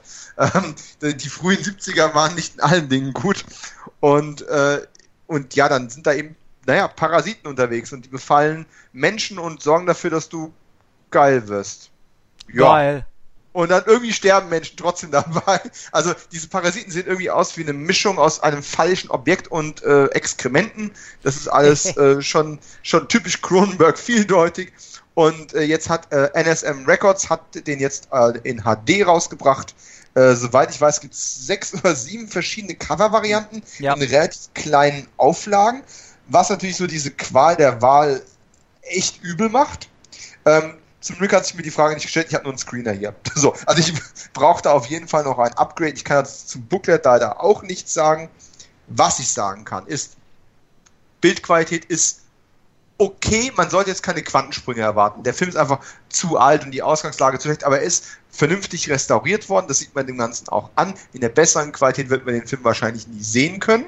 Und das Bonusmaterial, was zum Teil vintage und zum Teil neu produziert ist, äh, das ist einfach schon mal mega gut. Ähm, besonders erwähnenswert sind die, es ist die Kinosynchro drauf und die Videosynchro, zwei verschiedene deutsche Tonspuren und ich habe während dem Film permanent hin und her geschaltet, weil ich mich nicht entscheiden konnte, welche jetzt besser ist. Die eine ist ein bisschen akkurater, dafür ist die andere einfach so geil 70er, ähm, dass man es einfach mögen muss. Es ist extrem schwer. Es gibt einen Audiokommentar von, äh, von äh, Gerd Naumann und Dr. Rolf Giesen und ähm, jeder, der immer meinte, dass so filmwissenschaftlich, filmhistorische Audiokommentare echt ähm, ja manchmal ein bisschen trocken sind. Mhm. Also muss ich jetzt mal eins sagen. Gerd Naumann liest am Anfang eine zeitgenössische Filmkritik aus einem, aus einem, aus einer deutschen Zeitschrift vor, wo Cronenberg als Stümper und der Film als völlige Katastrophe verrissen wird. Und dann, äh, dann kommt die Überleitung, so, und diese Kritik hat mein Kollege Dr. Rolf Giesen damals geschrieben. Rolf, wie findest du das denn heute so? und ganz ehrlich, das ist der Startpunkt für die unterhaltsamsten 45 Minuten Audiokommentar, was ich seit langem gehört habe. Ähm, das ist, ist wirklich richtig empfehlenswert. Ähm, es gibt natürlich verschiedene Trailer. Es gibt eine R-Rated-Fassung in 4 zu 3 und, und Grindhouse-Qualität. Es gibt eine Super 8-Fassung mit 18 Minuten. Ähm, es gibt natürlich von äh, Professor Dr. Markus Stiglegger ein 23-minütiges Video-Essay. Das ist auch tatsächlich ähm, sehr nett, muss man wirklich sagen. Äh, vieles davon weiß man natürlich schon, wenn man es mit Cronenbergs Schaffen ein bisschen beschäftigt hat, wie wir. Der Otto Normalverbraucher hat davon wahrscheinlich noch nie irgendwas gehört. Was ich sehr sympathisch finde an dem Feature ist, äh, natürlich werden auch seine Bücher nochmal vorgestellt und beworben, äh, was gar nicht notwendig wäre, weil er auch so durch Wissen punkten kann. Ähm, aber was das, sympathisch das ist wirklich finde, krank, der Typ, ne, was Filmwissen ja, angeht, also, ey. Absolut. Und was ich sympathisch an dem Video finde, ist, es ist quasi ein One-Take. Es sind ein paar äh, es werden ein paar Einblendungen drin von Postern oder so, äh, von Stills. Mhm. Ähm, aber er, er verhaut sich auch zwei, dreimal oder es fällt ihm gerade einfach ein Name partout nicht ein und sie haben es aber drin gelassen. Das finde ich äh, tatsächlich einfach unglaublich charmant. Es kommt selten vor und er ist auf so einem hohen Level. Ähm, da kann man das dann machen und da kann man das auch einfach cool finden. Ähm, ansonsten gibt es noch zum guten Schluss dann eben ein Interview mit Kronberg selbst. Das ist grob geschätzt zehn Jahre alt ungefähr, 22 Minuten lang und also insgesamt es geht nicht besser. Es ist noch nicht so ganz ausgefeilt und nicht der große Klassiker, wie Cronenberg später noch viele gemacht hat, aber es ist einfach so die Blaupause für fast alles, was der 15 Jahre lang gedreht hat und ich würde es dringend empfehlen. In welchem Cover? Tja, das muss jeder selber wissen. Da gibt es wirklich sehr viel Auswahl. Ja. Ähm, aber wie gesagt, äh, Tom, gerade wenn du schon Cronenbergs hast, also Shivers, ne? Ich würde dir mal äh, DVD anbieten, aber äh, ich glaube, du willst dann auch die HD-Variante. Ja, da bin ich leider so ein Monk. Sofern es den auf Blu-ray gibt, will ich die DVD nicht mehr haben. Ja, ja, kann ich irgendwie verstehen. Und äh, alle sechs äh, Mediabook-Cover sind schöner als mein DVD-Cover, muss man halt auch sagen. Äh, das, das ist einfach so. Ja, äh, ihr habt es vorhin schon angesprochen, deswegen verlieren wir doch noch ganz kurz äh, zu meinem Frust- und Vergnügen-Film dieses Podcasts zwei Worte, am 28.03. erschienen und vorher schon quasi in allen Shops ausverkauft. Und das ist eine Entwicklung, die mir tatsächlich ein bisschen auf den Zeiger geht. Dafür kann Turbine nichts, aber The Thing von John Carpenter kommt in einer neuen Edition schon wieder raus. Äh, ist neben der Psychobox ein bisschen klein, die Schachtel, ne? Aber ist ja. auch, muss man ganz klar sagen. Ähm, ich wollte, ganz ehrlich, ich wollte mir den nicht kaufen. Ich bin nicht mal ein großer Thing-Fan. Ich bin ein, hm. ich bin ein Fan von Carpenter, aber das Ding war nie einer wow. meiner ganz großen persönlichen. Was ist eigentlich Favoriten. heute mit dir los, sag mal? Nee, war es einfach nicht. Ich, ich bin mit anderen äh, Carpenters. Äh, Jetzt kommen wir aber nicht geworden. mit Fürsten der Dunkelheit und so ein Kram. Oh, ist okay, aber ich bin halt eher so, so Typ äh, Anschlag bei Nacht, Klapperschlange, äh, Big Trouble in China. Das sind so meine, meine Juwelen. Da siehst du, da treffen wir uns doch wieder. Big Trouble finde ich langweilig. Ach, ja, siehst du, ist doch alles wieder gut. Ist alles wieder ausgeglichen. Ja. Ähm, und, und ich habe das Ding ja auch schon auf Blu-ray, also ja. auf der alten Blu-ray. Also hatte ich irgendwie nicht so das Bedürfnis, den mir nochmal anzuschaffen. Jetzt sind aber zwei Dinge passiert. Erstens, naja, ich habe meine Psychobox bekommen, die hat mich sehr, sehr glücklich gemacht. und, ähm, und dann kam dieses Ding eben raus, war so schnell ausverkauft, dass sich die Frage gar nicht gestellt hat, warte ich, ob das irgendwann nochmal günstiger wird oder ob es nochmal eine Neuauflage gibt. Es war ganz klar, möchte ich das Ding haben, dann sollte ich es jetzt mir anschaffen oder eben es bleiben lassen. Und da muss man einfach ganz klar sagen, das Ding in, in, in, in, in bester Bild- und Tonqualität mit dem Prequel, das keiner leiden kann, sechs Stunden Bonusmaterial. Verstehe ich. Rare Soundtrack-CD, ganz kurz, nur dass, dass, ja, dass ich alles ja. durch habe, nichts vergesse. Zwei Bücher. Eins von Tobi Hohmann schon wieder. Und auch das wieder mega. Geile und Sau, der Typ, ne? Einfach eine geile Sau. Ähm, und ähm, das muss ich ihm nachher gleich schreiben. Tobi, du geile Sau. Wir haben es jetzt on air. Ähm, und das zweite Buch ist tatsächlich die literarische Grundlage dieser Verfilmung. Und da muss ich einfach sagen, das Package, es ist, es ist einfach geil. Und ich habe das moderne Design, es gibt zwei verschiedene Cover, das klassische Strusen-Cover, das ich nie so besonders mochte, ehrlich gesagt. Davon sind 3000 Stück gepresst worden und es gibt ein, ein, ein neues Artwork, die sogenannte moderne Version. Da gibt es 2000 Exemplare von. Äh, ich habe Nummer 979 und äh, auch hier danke an meine Freundin, weil also ich, ich habe zwei Tage lang rumgejammert, dass dieses Ding schon in den Ausverkauf geht und dass ich es eigentlich gerade nicht haben will, dass es aber so geil aussieht und hat sie gedacht, ach, weißt du was, du hast nur einmal im Jahr Geburtstag, bestelle ich dir ist auch. Ist krass, ne? Also ich habe es auch gesehen, als die gerade bei, bei meinem Saturn am Alexanderplatz, falls in Berlin kennen, sehr großer touristenbesetzter mhm. Platz, ähm, das ist ein sehr, sehr schöner Saturn, der auch sehr viel an Mediabooks und so hat. Und ähm, da haben sie gerade äh, die Order, wo ich mir meinen weggenommen habe, und äh, eben diese Version von Turbine von äh, Das Ding äh, reingestellt ins Regal. Hat, pff, lasset 15 Stück gewesen sein, 20 Stück. Ähm, dann war ich arbeiten und nach drei Stunden in meiner Pause bin ich rübergegangen. Alle weg. ich gedacht, Leute, was geht denn hier ab? Also das Ding äh, wird im Preis, glaube ich, ha, wortwörtlich steigen. Mhm. Ja, also ich, ich bereue es auch, ich bereue es nicht. Es ist, es ist so schön, ich gucke mir das so gerne an und es ist, ja, ich nee. mein, ist, du, du, hast vollkommen recht, es sind 60 Euro für einen Film, den wir alle wahrscheinlich schon in zwei, drei Versionen irgendwann mal gekauft haben. Eben. Zum Glück habe ich die DVD damals übersprungen und die VHS und ich habe auch nie im Kino gesehen. So, also habe ich nur eine Blu-ray, die ich quasi wieder irgendwie hm. weiter verschenken, weiter verkaufen oder verscherbeln muss. Ähm, und ich habe tatsächlich diesen, äh, das YouTube-Video gesehen, als Turbine äh, in ihrem äh, Vlog oder Vlog oder wie auch immer man das heutzutage nennt, ähm, die das Produkt vorgestellt haben. Nein, und dann so, ja. Ja, dann sind sie doch so ein bisschen schnäubisch über, über das deutsche Poster hinweggegangen. Kurt Russell drauf ist so, er war die Klapperschlange, ja, jetzt klappert er im Eis oder sowas in der Art. ähm, ganz ehrlich, das Poster ist irgendwie geil, es ist gefaltet und ja, ich du hast es vorhin angesprochen, diese, diese gefalteten Poster war ich auch nie ein Fan von. Aber soll ich dir was sagen? Ich habe jetzt hier einen Bilderrahmen in meinem Büro, wo ich im rollierenden Verfahren gefaltete Poster reinmache und ich gewöhne mich langsam dran. Nichts, was ich mir ins Wohnzimmer hängen würde und ich finde gerollt natürlich schöner. Aber dieses, ah, das ist so hässlich, ist es schon wieder schön. Ich bin froh, dass es drin ist. Also was ich ja als sollte ich die Box irgendwann mal erstehen, haue ich mir tatsächlich den äh, den Annäher, den werde ich sofort an meinen Sakko, an meinen linken Arm kommt das Ding rangenäht. Ähm, das finde ich halt geil. Aber ansonsten muss ich tatsächlich leider sagen, 60 Euro sind mir zu viel. Ich habe beide Filme schon hier. Ich mag auch das Prequel, habe ich komplett nichts gegen, aber ich bin auch verliebt in äh, hier Win Winstead, wie heißt der? Äh, Mary Elizabeth Winstead, ja, die finde ich auch toll, die ist total unterschätzt. Ja, äh, ganz groß verliebt, da kann ich schwerlich normal denken.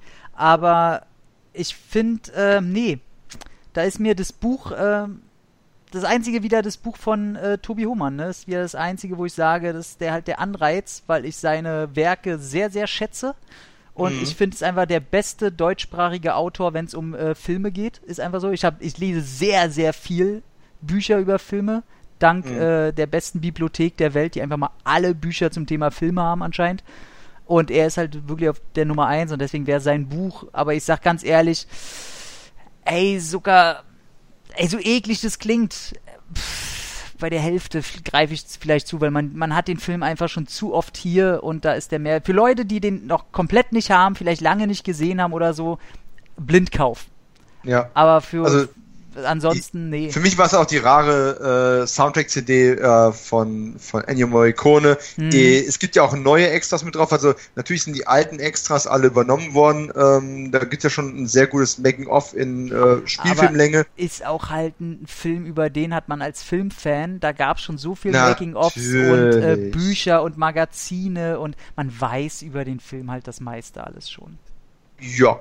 Ja, aber wenn ich es mir von jemandem erzählen lasse, dann äh, in einer Gesprächsrunde, das ist natürlich das, was ich mich am meisten drauf freue, ist ein alter Archivinterview Mhm. von John Carpenter, John Landis und David Cronenberg. Oh. Ähm, und zwar all zu der Zeit, wo ähm, das Ding rausgekommen ist und wo die quasi alle ihre Effektfilme hatten. Landis hat gerade American Werewolf gedreht, Ja. Cronenberg hat gerade die Fliege gedreht, meine ich, oder Videodrome, ich weiß es gar nicht mehr genau. Müsste Aber die haben, Video, Videodrome gewesen äh, sein. die, die haben gerade alle ihre, ihre mega effektlastigen Filme rausgebracht und wussten noch gar nicht, ähm, wie dann eben auch E.T. so in die Kinocharts ein bisschen, umhauen würde. Also auf, auf solche Sachen freue ich mich einfach und dass das alles Ja, mit drauf ist. klar. Äh, natürlich, klar, es wird immer das Gemecker geben, ja, wo ist denn die Prequel-Fassung mit den praktischen Effekten, bevor sie mit CGI übermalt worden sind, aber gibt's ganz nicht ehrlich, mehr, ne? Ich glaube, die gibt's, gibt's nicht mehr, mehr. da, gibt- da gibt's kein gescheites Material von, ist auch nie ein vernünftiger Cut fertiggestellt worden.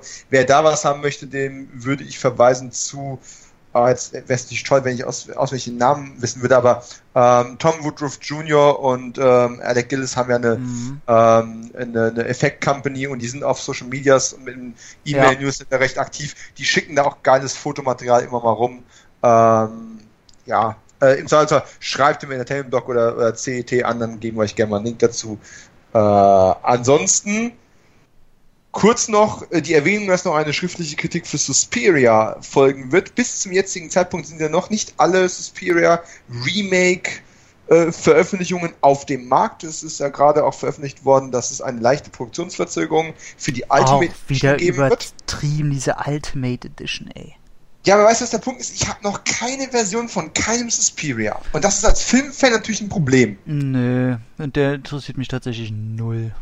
Echt? Hast du Ja. das Bedürfnis, das mal nachzuholen? Ich habe jetzt einen Film von ihm gesehen. Ich habe ja hier vorher von Argento, du meinst das Original. ähm, nee, ja ja von Argento. Nee, ich habe äh, einen Film jetzt aus seiner Müttertrilogie gesehen. Habe gesagt, okay, ist nichts für mich. Äh, deswegen interessiert weiter. mich nicht. Ja, Dann lieber Shivers, ja? auf jeden Fall. Also, pff, stellt sich die Frage gar nicht. Ja, Okay, okay, okay, okay. Hat denn irgendjemand den neuen Shivers schon gesehen aus der jetzigen Runde hier? Du meinst den neuen Superior? Suspiria? Äh, ja, den neuen Suspiria. Nö. Nope. Nee, ich auch nicht. Okay, kam ja auch kein Martial Arts drin vor. Alles klar. Ja, Eben. sorry, ey. Ohne Martial Arts, ohne mich. Ich sage ja, ey, wäre Scott Atkins vorbeigekommen und hätte da vielleicht in der Tanzschule ein bisschen mit freigedreht, okay, aber so. Hätte ich mir angeguckt. Ey, äh, Van Damme, der mal wieder da ein bisschen zeigt, wie Ballett geht, aber so, ne. Ja. Nee, dann ist, ist, ist ja gut. Zum Glück haben wir Khalil, der sich ja das Original und das Remake x-mal reingezogen und da eine schöne äh, Kritik zu Ich glaube, hat. Khalil kauft sich zweimal die Version und isst eine auf, Wahrscheinlich. damit sie einfach ein Teil von ihm ist.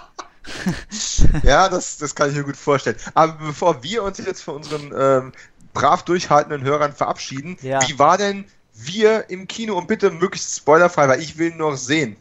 Tobi, Ja, also. viel ähm, Spaß. Ja, also ich muss sagen, auch mal wieder, ich habe das Gefühl, das zieht sich momentan so ein bisschen durch bei mir, aber ich fand den auch etwas enttäuschend. Ich fand den interessant, Mhm. aber ich fand ihn trotzdem enttäuschend, aber auch das kann natürlich wieder daran liegen, dass äh, sich ein extremer Hype aufgebaut hat nach Get Out, der ja auch von Jordan Peele gemacht wurde, sein erster Kinofilm. Und ähm, damals hatte man überhaupt keine Erwartungen und gerade deswegen kam der auch so gut an, auch bei mir sehr gut an und auch mit allen, mit, äh, bei allen, mit denen ich gesprochen habe, kam Get Out sehr gut an. Klar, der wurde auch für mehrere Oscars sogar äh, nominiert. Ähm, fand ich auch in Ordnung in, in einigen Kategorien. Wir, da hat Jordan Peele, glaube ich, also sowohl als Drehbuchschreiber als auch als Regisseur versucht, so ein bisschen in die gleiche Ecke zu gehen. Also der ist ja Teil des äh, Sketch-Duos, äh, sage ich jetzt mal, Key and Peele. Meiner Meinung nach eine der, der besten Sketch-Shows, die es äh, jemals gab. Wird ja momentan leider nicht mehr äh, produziert, weil sich eben beide auf andere Sachen, wie jetzt zum Beispiel erfolgreiche und Oscar-würdige Kinofilme zu machen, äh, konzentrieren. Kann man, glaube ich, vertreten. Ähm, Aber ja, ich glaube, er hat damals auch schon mit äh, extrem weirden Ideen in dieser Sketchshow ähm, punkten können. Und bei Get Out war es ähnlich. Und man hat auch immer natürlich diese Rassenthematik, diese schwarzen Thematik mit da drin. Finde ich auch nicht schlimm. Und er hat ja auch jetzt vor kurzem noch in einem Interview, glaube ich, gesagt, er würde niemals eine weiße Familie oder weiße Leute in seinen Filmen als Hauptcharaktere casten wollen. Ähm, was so ein bisschen eine Kontroverse äh, losgetreten hat, finde ich aber auch absolut nicht schlimm, weil es ja sein Film kann er machen, was er will und solange er die gut castet und der Cast ist hier in Wir auch sehr gut, ähm, bin ich mit allem absolut einverstanden. Also ich, ich finde den Typ auch cool, ich finde die Ideen cool. Allerdings weiß der Film nicht so hundertprozentig, in welche Richtung er gehen will. Also es sind sehr viele Sachen drin, auch sehr viele, finde ich, teilweise Genreverwebungen und es ist zwischenzeitlich so ein, was man ja auch im Trailer sieht, das ist jetzt kein großer Spoiler, ähm, so ein äh, Haus, äh, Horrorfilm, ne? also wo, wo Leute in einem Haus angegriffen werden und sich verteidigen müssen. Ähm, es geht aber mehrere Male in dem Film ähm, nochmal so 180 Grad in eine andere Richtung und mir wird das teilweise ein bisschen zu abgedreht und zu weird, so dass es meiner Meinung nach nicht mehr so hundertprozentig nachvollziehbar ist alles. Also ähm, ja, man sitzt da wirklich, denkt sich, okay, jetzt ist es vorbei, war cool, coole Action, Spannung und auf einmal kommt dann noch mal eine halbe Stunde, die halt wirklich tonal noch mal ganz andere Seiten anschlägt und ähm, das, was ich auch schon im Trailer hatte, ich glaube, Tom, wir hatten da auch mal drüber gesprochen, du hattest den Film ja auch schon gesehen, mhm. ähm, alleine schon im Trailer, aber auch hinterher im Film gibt es so ein paar Szenen, die mutig sind, die auch geil gespielt sind von dem Cast, auch vor allen Dingen von Lupita Nyong'o, die ja mm. im Prinzip so die Hauptrolle äh, spielt. Aber dann fängt die an zu reden. Ja.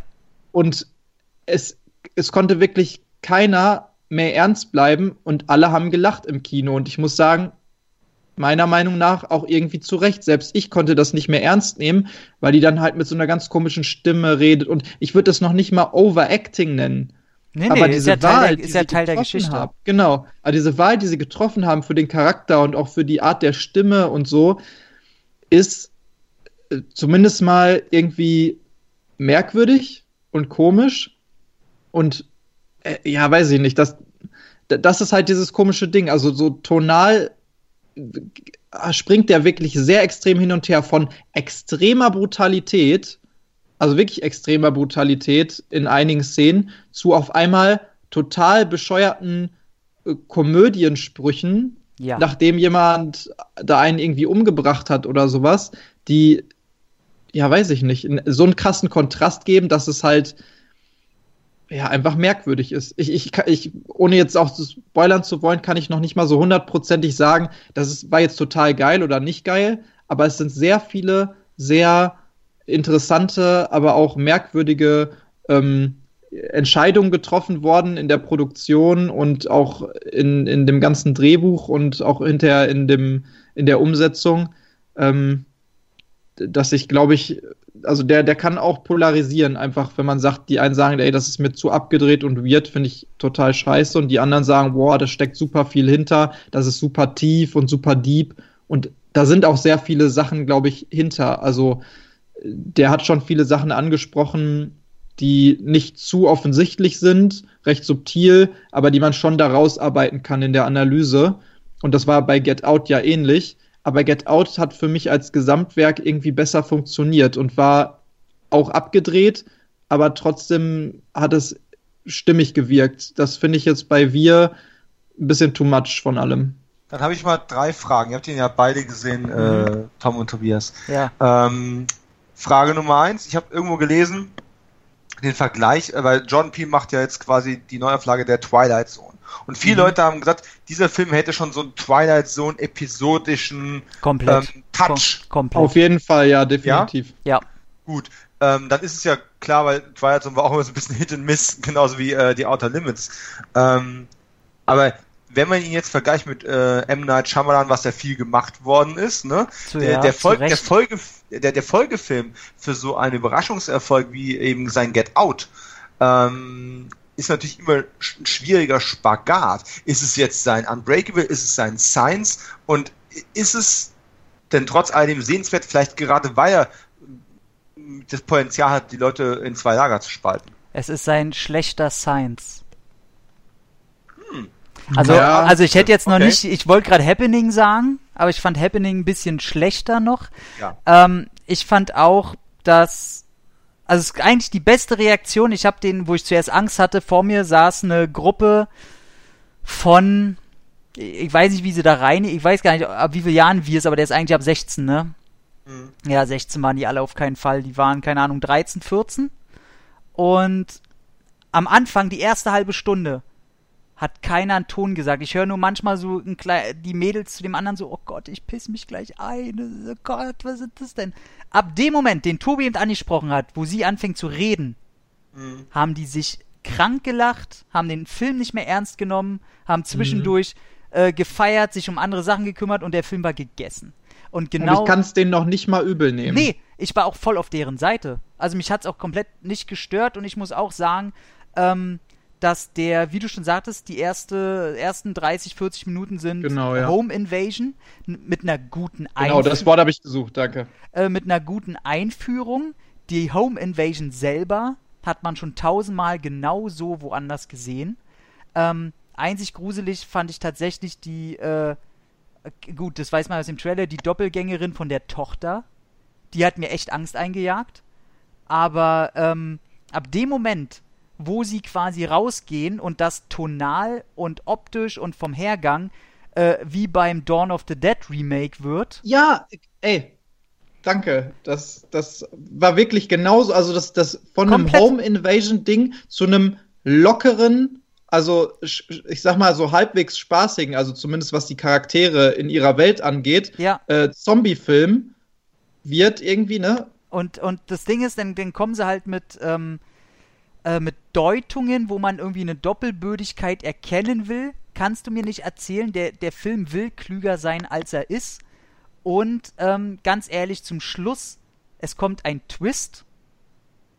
Und der Film stellt es auch als Twist hin. Und ich dachte mir die ganze Zeit, wie, warte mal, das war doch von Anfang an klar, oder? Soll es jetzt ein Twist sein? Ich meine, mit dem Gedanken habe ich die ganze Zeit den ganzen Film sowieso Mhm. schon geguckt. Ähm, okay, und das soll jetzt gerade krass sein. Und dann legt sich dieser Film auf diesen, in Anführungszeichen, Twist auch noch 10 Minuten aus. Und ich denke mir, ey, das ist mir jetzt alles was, was ist das? Nee, war nicht geil. Obwohl der aber auch irgendwie nicht so viel Sinn macht. Also obwohl Ja, ich, ich muss auch sagen, komplett. genau das gleiche wie du. Ich habe das von Anfang an geglaubt und habe gedacht, das wäre jetzt im Prinzip das, was vorausgesetzt ist, was der Zuschauer weiß. Also das ist quasi Genau. schon innerhalb äh, der, der Anfangssequenz. Dass, Ähm, dass der, der Film quasi nicht denkt, dass der Film so, äh, dass der Zuschauer so doof ist, dass er das nicht eh schon weiß. Genau, Und also der geht davon aus, dass der Zuschauer ab diesem Zeitpunkt am, am Anfang Genau. diese Information hat und vielleicht versucht, die, das vergessen zu lassen irgendwie, aber dass, dass man schon checkt, was der Twist ist. Und am Ende wird der Twist aber so krass dargestellt, dass es, wow, das ist jetzt so heftig und niemand hat damit gerechnet, Ja. dass ich ab dem Punkt schon wieder, genau wie du dachte, so, hä, irgendwie ist das doch schon, also das war doch die Prämisse des Films, das war doch jetzt die Grundlage im genau. Prinzip für das Ganze, was danach passiert, aber es wird so dargestellt, als hätte niemand damit gerechnet und vor allen Dingen sind da sehr viele, also das würde jetzt zu weit gehen, äh, weil man das halt wirklich ein bisschen spoilern müsste, aber ich finde, da sind sehr viele Sachen drin, die keinen Sinn machen. Absolut. Also, Also, wirklich, da die wird einfach halt nur da so- sind, um Ja. als crazy oder abgefuckt zu gelten. Aber Mhm. wenn man eine Minute drüber nachdenkt, macht es hinten und vorne ganz, ganz doll plakativ einfach komplett keinen Sinn. Ja. Ja. Cool. Genau, Äh, da, da freue ich mich aber tatsächlich dann drauf, weil Filme, die so spalten und die so ähm, Darf ich einen Moment, Gucken- ich sag nur, Tobi, ohne, ihr werdet dadurch nicht gespoilert, der Moment, fuck the police. Der war Ja. gut. Der war echt gut. Auf, auf jeden Fall. Das muss ich auch sagen. Also kurz danach ist halt das, wo, ab wo ich irgendwie nicht mehr so, so drin war. Aber bis zu dem Zeitpunkt fand ich's geil. Ja. Dann ähm, eine kleine spaßige Aufgabe für euch beide gerade noch zum Schluss, bevor wir dann äh, diesen überlangen Podcast zumachen. Aber es gab einfach zu viele Filme, Ja, die ist reden okay. musste. Mein Gott. Nee, ist, ist einfach so. Gehört einfach, gehört einfach dazu. Na klar. Lust hat, kann ja vorher aus dem Kino rausgehen, ne? So sieht das aus. Oder einschlafen. Wenn ihr ein Double Feature machen müsstet und ihr dürft nicht das Dawn of the Dead Remake dazu programmieren, mit welchem Film würdet ihr dann wir zusammenpacken?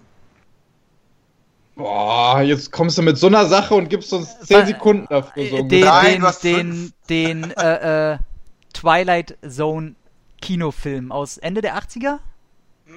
Anfang, der- Ja, Anfang passt. der 90er? Passt, Hier passt, Steven. Spielberg Presents, glaube ich. Mhm. Ja, den würde ich dazu packen. Gute Wahl. Okay. Das kann ich dir gar nicht so, so genau sagen. Also, ich finde wirklich, dass von, von der Tonart her und von dem Stil her am besten Get Out dazu passt. Okay. Also es ist wirklich im Prinzip, es ist rein storytechnisch ja keine Weiterführung, aber es ist, es schlägt genau in die gleiche Bresche, nur nicht so solide und äh, gut Durch- gemacht, durchdacht. wie halt, ne?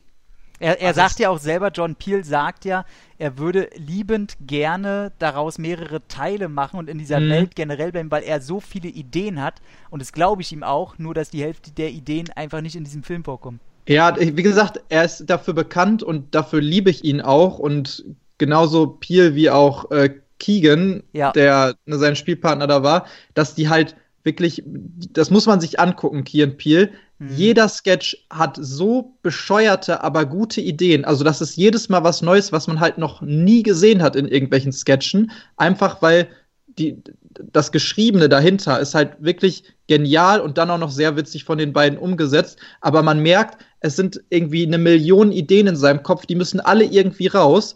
Und er hat auch versucht, zu viele davon unterzubringen, glaube ich. Und äh, er, er muss da gucken, wo er vielleicht ein bisschen wegkürzt und dann ein bisschen äh, wie, sich wieder auf das Wesentliche so kernthematisch konzentriert. Aber äh, ich glaube, mittlerweile ist auch schon klar, dass es ein Franchise zumindest werden soll, ne? Ja. Weil Us, äh, also wir, ähm, Us, wie er in, im Original hieß, ist so erfolgreich gewesen. Das ist, glaube ich, der, was ist das?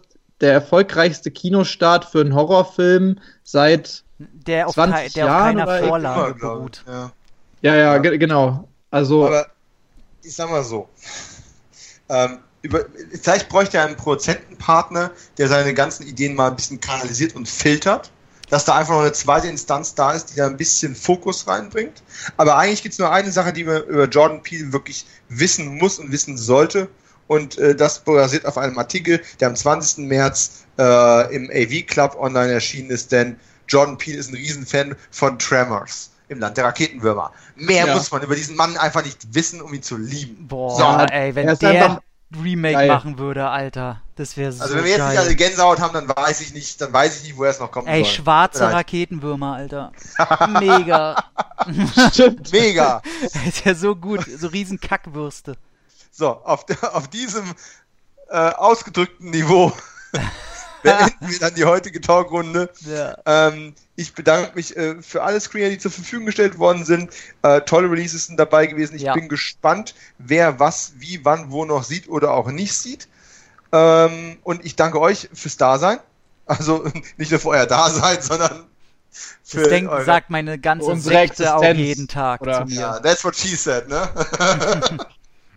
Und äh, ja, ähm, ich, ich danke allen Zuhörern, dass ihr so- lange mit uns ausgehalten habt. Und wenn euch das immer noch nicht genug war, schaut auf Patreon vorbei. Viele tolle Bonuskommentare, äh, frühere Veröffentlichungen und ähnliche tolle Goodies gibt es auch dort. Patreon.com slash Szene Entertainment Talk. Ja, Ansonsten Letterboxd nicht vergessen. Letterboxd nicht vergessen. Wir sind ja sehr geil auf Letterboxd. Ja. Bis auf Kevin, den ich jedes Mal äh, darauf hinweise. Kriegen wir auch Kevin- noch. Christoph auch nicht. Bei. Christoph verstehe ich es noch weniger.